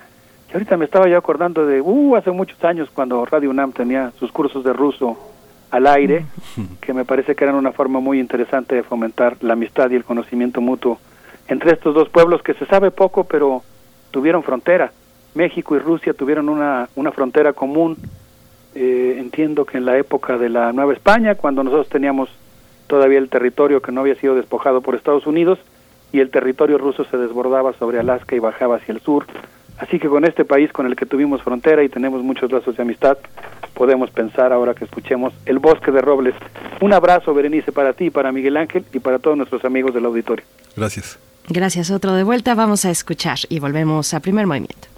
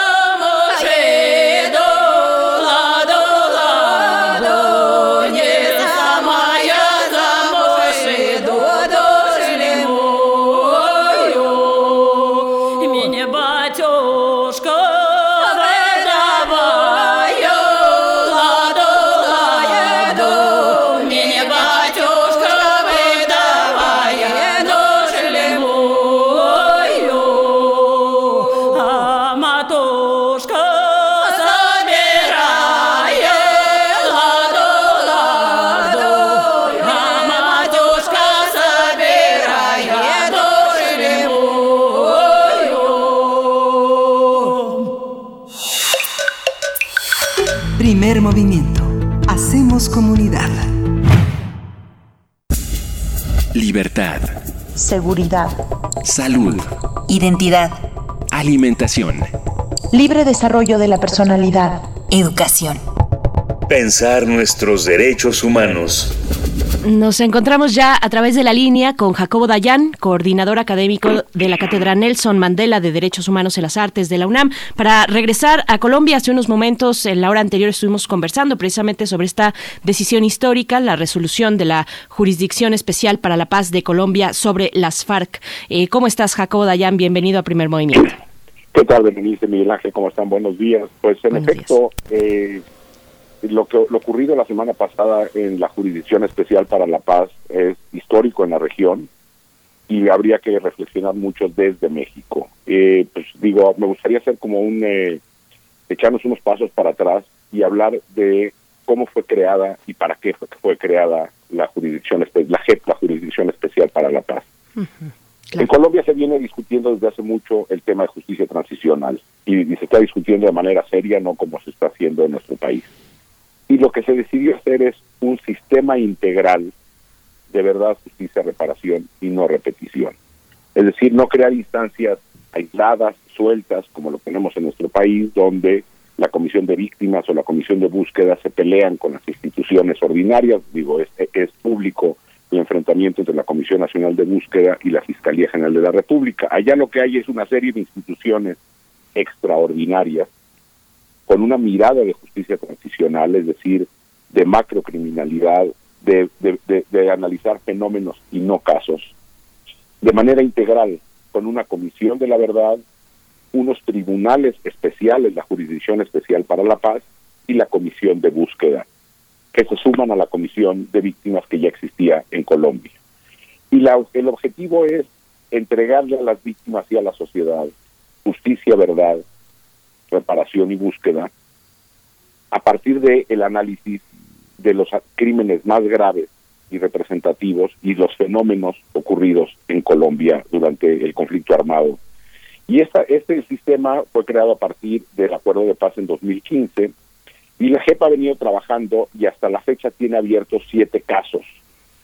Tres de ellos son territoriales, analizar la violencia en ciertos territorios, toda la violencia que ocurrió en ciertos territorios, particularmente afectados por el conflicto, y otros, como el, la sentencia esta o la resolución esta que acaba de salir la semana pasada, relativos a los a las personas privadas de la libertad, a las personas secuestradas por las FARC. Otro es habla de lo que se conoce en Colombia como los falsos positivos o las ejecuciones extrajudiciales que fueron presentadas como bajas en combate.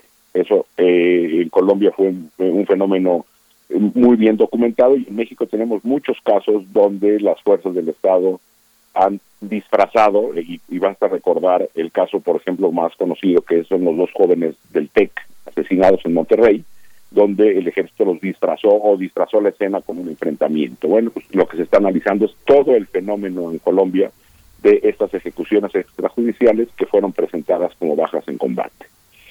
Otro es el reclutamiento de menores por parte de las Fuerzas Armadas y el último, el séptimo caso, bueno, los siete sería no, son, no están en orden, no los diciendo en orden, pero el otro es la victimización contra un partido político, la Unión Patriótica, los crímenes perpetrados contra este, contra miembros de este partido. Ahora, ¿qué es lo que determinó eh, la Jurisdicción Especial para la Paz a partir del análisis de 21 mil secuestros? Es decir, veamos la diferencia de analizar la situación caso a caso, como se hace en nuestro país, a analizar el fenómeno. Haciendo un paralelismo, todos eh, conocemos el horror de esta de ejecución de 19 personas en Camargo, Tamaulipas, y se va a volver a analizar el caso, es lo que ha dicho el gobierno, de Camargo, Tamaulipas. En lugar de ver el fenómeno completo de agresiones a migrantes en el noreste del país, donde se tendrían que meter los 72 de, de San Fernando en 2010, los 190 de San Fernando en 2011, los de Cadereyta, eh, y, ahora los de Camargo y otros crímenes perpetrados contra migrantes en el noreste del país para entender el fenómeno y no nada más detener a los autores materiales de los hechos. En este caso, las FARC, eh, la, la JEP determinó que en los 21 mil casos de secuestro que analizó, de las FARC como responsables de crímenes de guerra y crímenes contra la humanidad, es decir, de fenómenos de ataques generalizados contra población civil, ya sea en los crímenes de guerra eh, como parte a civiles eh, dentro de un conflicto o en los crímenes de lesa humanidad como ataque generalizado y sistemático contra población civil como parte de una política de un grupo armado. Es decir, otra vez, lo que hacen en Colombia es echar la mirada hacia atrás y ver el fenómeno y analizar el fenómeno y asignar a los máximos responsables de estos crímenes y no quedarse con los autores materiales, repito, que no acaban por explicar el fenómeno deteniendo a tres policías municipales por acá, a dos sicarios por allá, sino detener la red completa. Y en este caso se acusa a ocho miembros del secretariado de, de, de las FARC, que hay que recordar hoy son partido político, eh, por estos graves crímenes internacionales, crímenes de guerra y crímenes de lesa humanidad por los secuestros, además de otras graves conductas relacionadas al secuestro como el homicidio o la tortura, ataque, eh, eh, así lo, lo redactan, ataques a la dignidad personal, violencia sexual y desplazamiento forzado. Es decir, lo que tenemos es un análisis de fenómeno que acabó eh, asignando responsabilidades al mando y no a la operación. Y eso es muy relevante porque de esta manera se puede entender el fenómeno y, otorgar justicia de manera plena y no nada más asignando la responsabilidad como se hace aquí a, a, la parte operativa. A partir de este momento, los acusados tienen 30 días para asumir o no responsabilidad sobre estos hechos que han sido imputados y como el sistema ofrece a partir de los acuerdos de paz, eh, se pueden acoger a eh, aceptando la responsabilidad, otorgando verdad e, y, y, otorgando información que es relevante para las víctimas apenas menores. Si no, entonces se abre un juicio donde puede haber penas incluso de hasta 20 años de prisión por estos crímenes perpetrados. Es decir, la sociedad colombiana, el gobierno colombiano, la clase política colombiana, al diseñar este sistema, lo que se privilegia es la justicia y la verdad más que la sanción punitiva. Y lo que es muy importante reflexionar a partir de todo esto es, primero, que en tribunales nacionales, es decir, la Jurisdicción Especial para la Paz no es la Corte Penal Internacional, es un tribunal, son eh, tribunales nacionales, determinó crímenes internacionales, crímenes de guerra y crímenes de lesa humanidad y que no hay perdón por estos juicios, por estos eh, crímenes por ser de la mayor gravedad a nivel internacional. La decisión involucra a las personas de más alto rango en, la operación de las FARC y, eh, y, se explica todo esto como con una descripción muy clara de cómo operaba el secuestro en el caso de las FARC para el financiamiento de sus propias operaciones. Es decir, no nada más se entrega justicia, sino se va esclareciendo la verdad, los motivos, los porqués, los cómo operaban estos grupos en Colombia. Y, eh, y, la resolución también habla de que la cúpula, eh, aún sin haber, eh, cuando pueden argumentar que ellos no ordenaron lo ocurrido, sabían lo que estaba ocurriendo y no hicieron nada por detenerlo. Y esto también hay que reflexionarlo en México, porque aunque eh, grupos criminales y agentes del Estado argumentan, sobre todo los agentes del Estado, que hay manzanas podridas dentro de las fuerzas del Estado, los policías municipales, los estatales, los federales o el ejército, el, las fuerzas del Estado tienen la obligación de saber lo que está ocurriendo y son responsables por lo que está ocurriendo por acción o por omisión.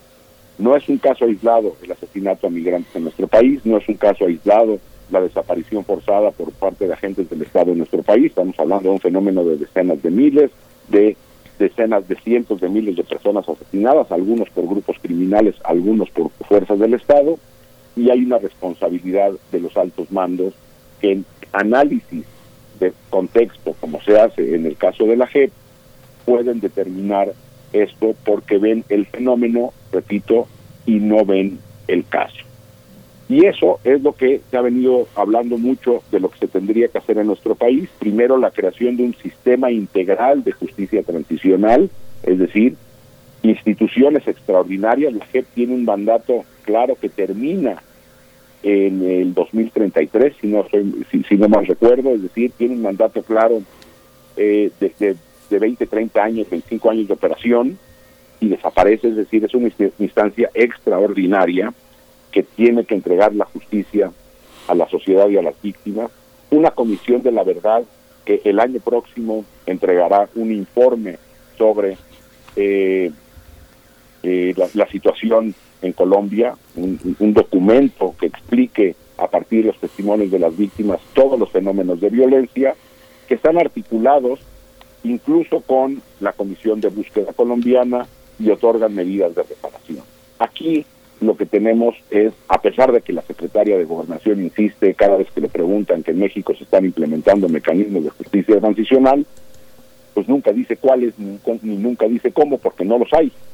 Lo que hay es dos instituciones que podrían operar dentro de un sistema de justicia transicional, como la Comisión Nacional de Búsqueda y la Comisión Ejecutiva de Atención a Víctimas, que nadan en un mundo de inoperancia por que tienen que vincularse con las fiscalías del país y con otras instancias eh, ordinarias del Estado mexicano. Ahí hay, un, ahí hay un ejemplo claro de cómo operar que aquí en México por tercer sexenio consecutivo han decidido no voltear a ver, a pesar de que se ha puesto en la mesa soluciones eh, similares a las implementadas en Colombia. Me parece una, una muy importante resolución para la región, es decir, en América Latina se, se pudo hacer esto, al igual que como se pudo hacer en, en, Guatemala en su momento mientras operaba la Comisión Internacional contra la Impunidad en Guatemala, y los países que tienen el valor de implementar esto y el compromiso con la verdad, la justicia y las víctimas, ahí hay ejemplos de que esto es posible en nuestra región y que es la alternativa para salir de los niveles de macrocriminalidad e impunidad sistémica que vivimos en países como México. Resolver el caso de Camargo, si es que se llega a hacer, no será la solución para desmantelar las redes criminales dentro y fuera del Estado y de protección política que hay alrededor de ellos. Se requieren mecanismos que vean esto como fenómeno, como ocurrió en esta primera decisión histórica de la gente. Sí, con toda esta mirada que tan amplia que tú tienes, Jacobo, digamos que es una mirada, pues yo creo que me parece por todo lo que te he escuchado y lo que te he leído, una mirada de 360 grados. Yo comentaba que eh, finalmente en la, en la vida cotidiana del país, eh, me imagino, hay una corriente, no sé si subterránea o en la superficie, pero de un enorme duelo y de un enorme dolor. Sin embargo, nuestra herida no es tan profunda como la colombiana. ¿Tú, tú crees que sea cierto esta apreciación que, que que tengo o hay, o hay otra, hay algo que no, que no se ve desde este centro tan omnímodo que es la Ciudad de México?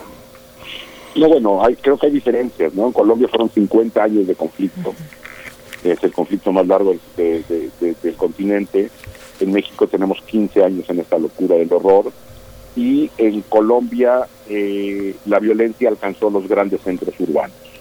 Y eso generó la presión que en nuestro país desgraciadamente no se genera porque eh, digamos que uno puede vivir en las grandes urbes de este país cada vez menos eh, y cada vez en menos urbes de este país, y habría que ver lo que ocurre, por ejemplo, ya en Guanajuato, o lo que en su momento ocurrió en Nuevo en Monterrey o en Torreón, con los niveles de violencia, o ya en Guadalajara está ocurriendo eh, este horror que van golpeando a la ciudadanía para exigir soluciones reales. Entonces yo creo que México está en un camino para generar esto, pero eh, muy es lamentable que los que las fuerzas políticas todas y este no es un, un asunto de del PRI o del PAN o de Morena, es decir, toda la clase política ha querido patear el bote y no atender este este grave, este urgente reclamo. Pues Jacobo Dayan, muchas gracias como siempre por tu participación. Ojalá que más adelante podamos hablar de Camargo, eh, dedicarle más, más espacio a este hecho, pues que es ya de verdad que inimaginable pues a estos, en estos momentos de nuestra historia y, y también pensar en cómo se reconcilia una sociedad ante un logro mayor como lo es la paz. En Colombia no lo han resuelto, digamos a nivel social, hay sus escépticos ante este acuerdo de paz, eh, pero bueno, ahí está en el centro la reparación al daño de las víctimas de estos hechos tan atroces. Muchas gracias, Jacobo Dayan, por compartir este esta reflexión con nosotros. Claro que sí, ahí vale la pena discutir todo esto y cómo reconstruir la, cómo construir la paz a partir de la verdad y la justicia. Lo estaremos tocando aquí. Gracias, Jacobo Dayan. Hasta pronto. Y pues, bueno, ya son las 10 de la mañana. Nos despedimos, querido Miguel Ángel. Gracias a todos allá afuera por su escucha, al equipo de primer movimiento. Mañana, 7 de la mañana, tenemos nuestra cita como cada día. Sí, muchas gracias a todos. Esto fue primer movimiento. El mundo desde la universidad. Radio UNAM presentó Primer movimiento. El mundo desde la universidad con Berenice Camacho y Miguel Ángel Quemain en la conducción. Frida Saldívar y Violeta Berber, producción. Antonio Quijano y Patricia Zavala, noticias. Miriam Trejo y Rodrigo Mota, coordinadores de invitados. Tamara Quirós, redes sociales. Arturo González y Socorro Montes, operación técnica. Locución, Tessa Uribe y Juan Stack.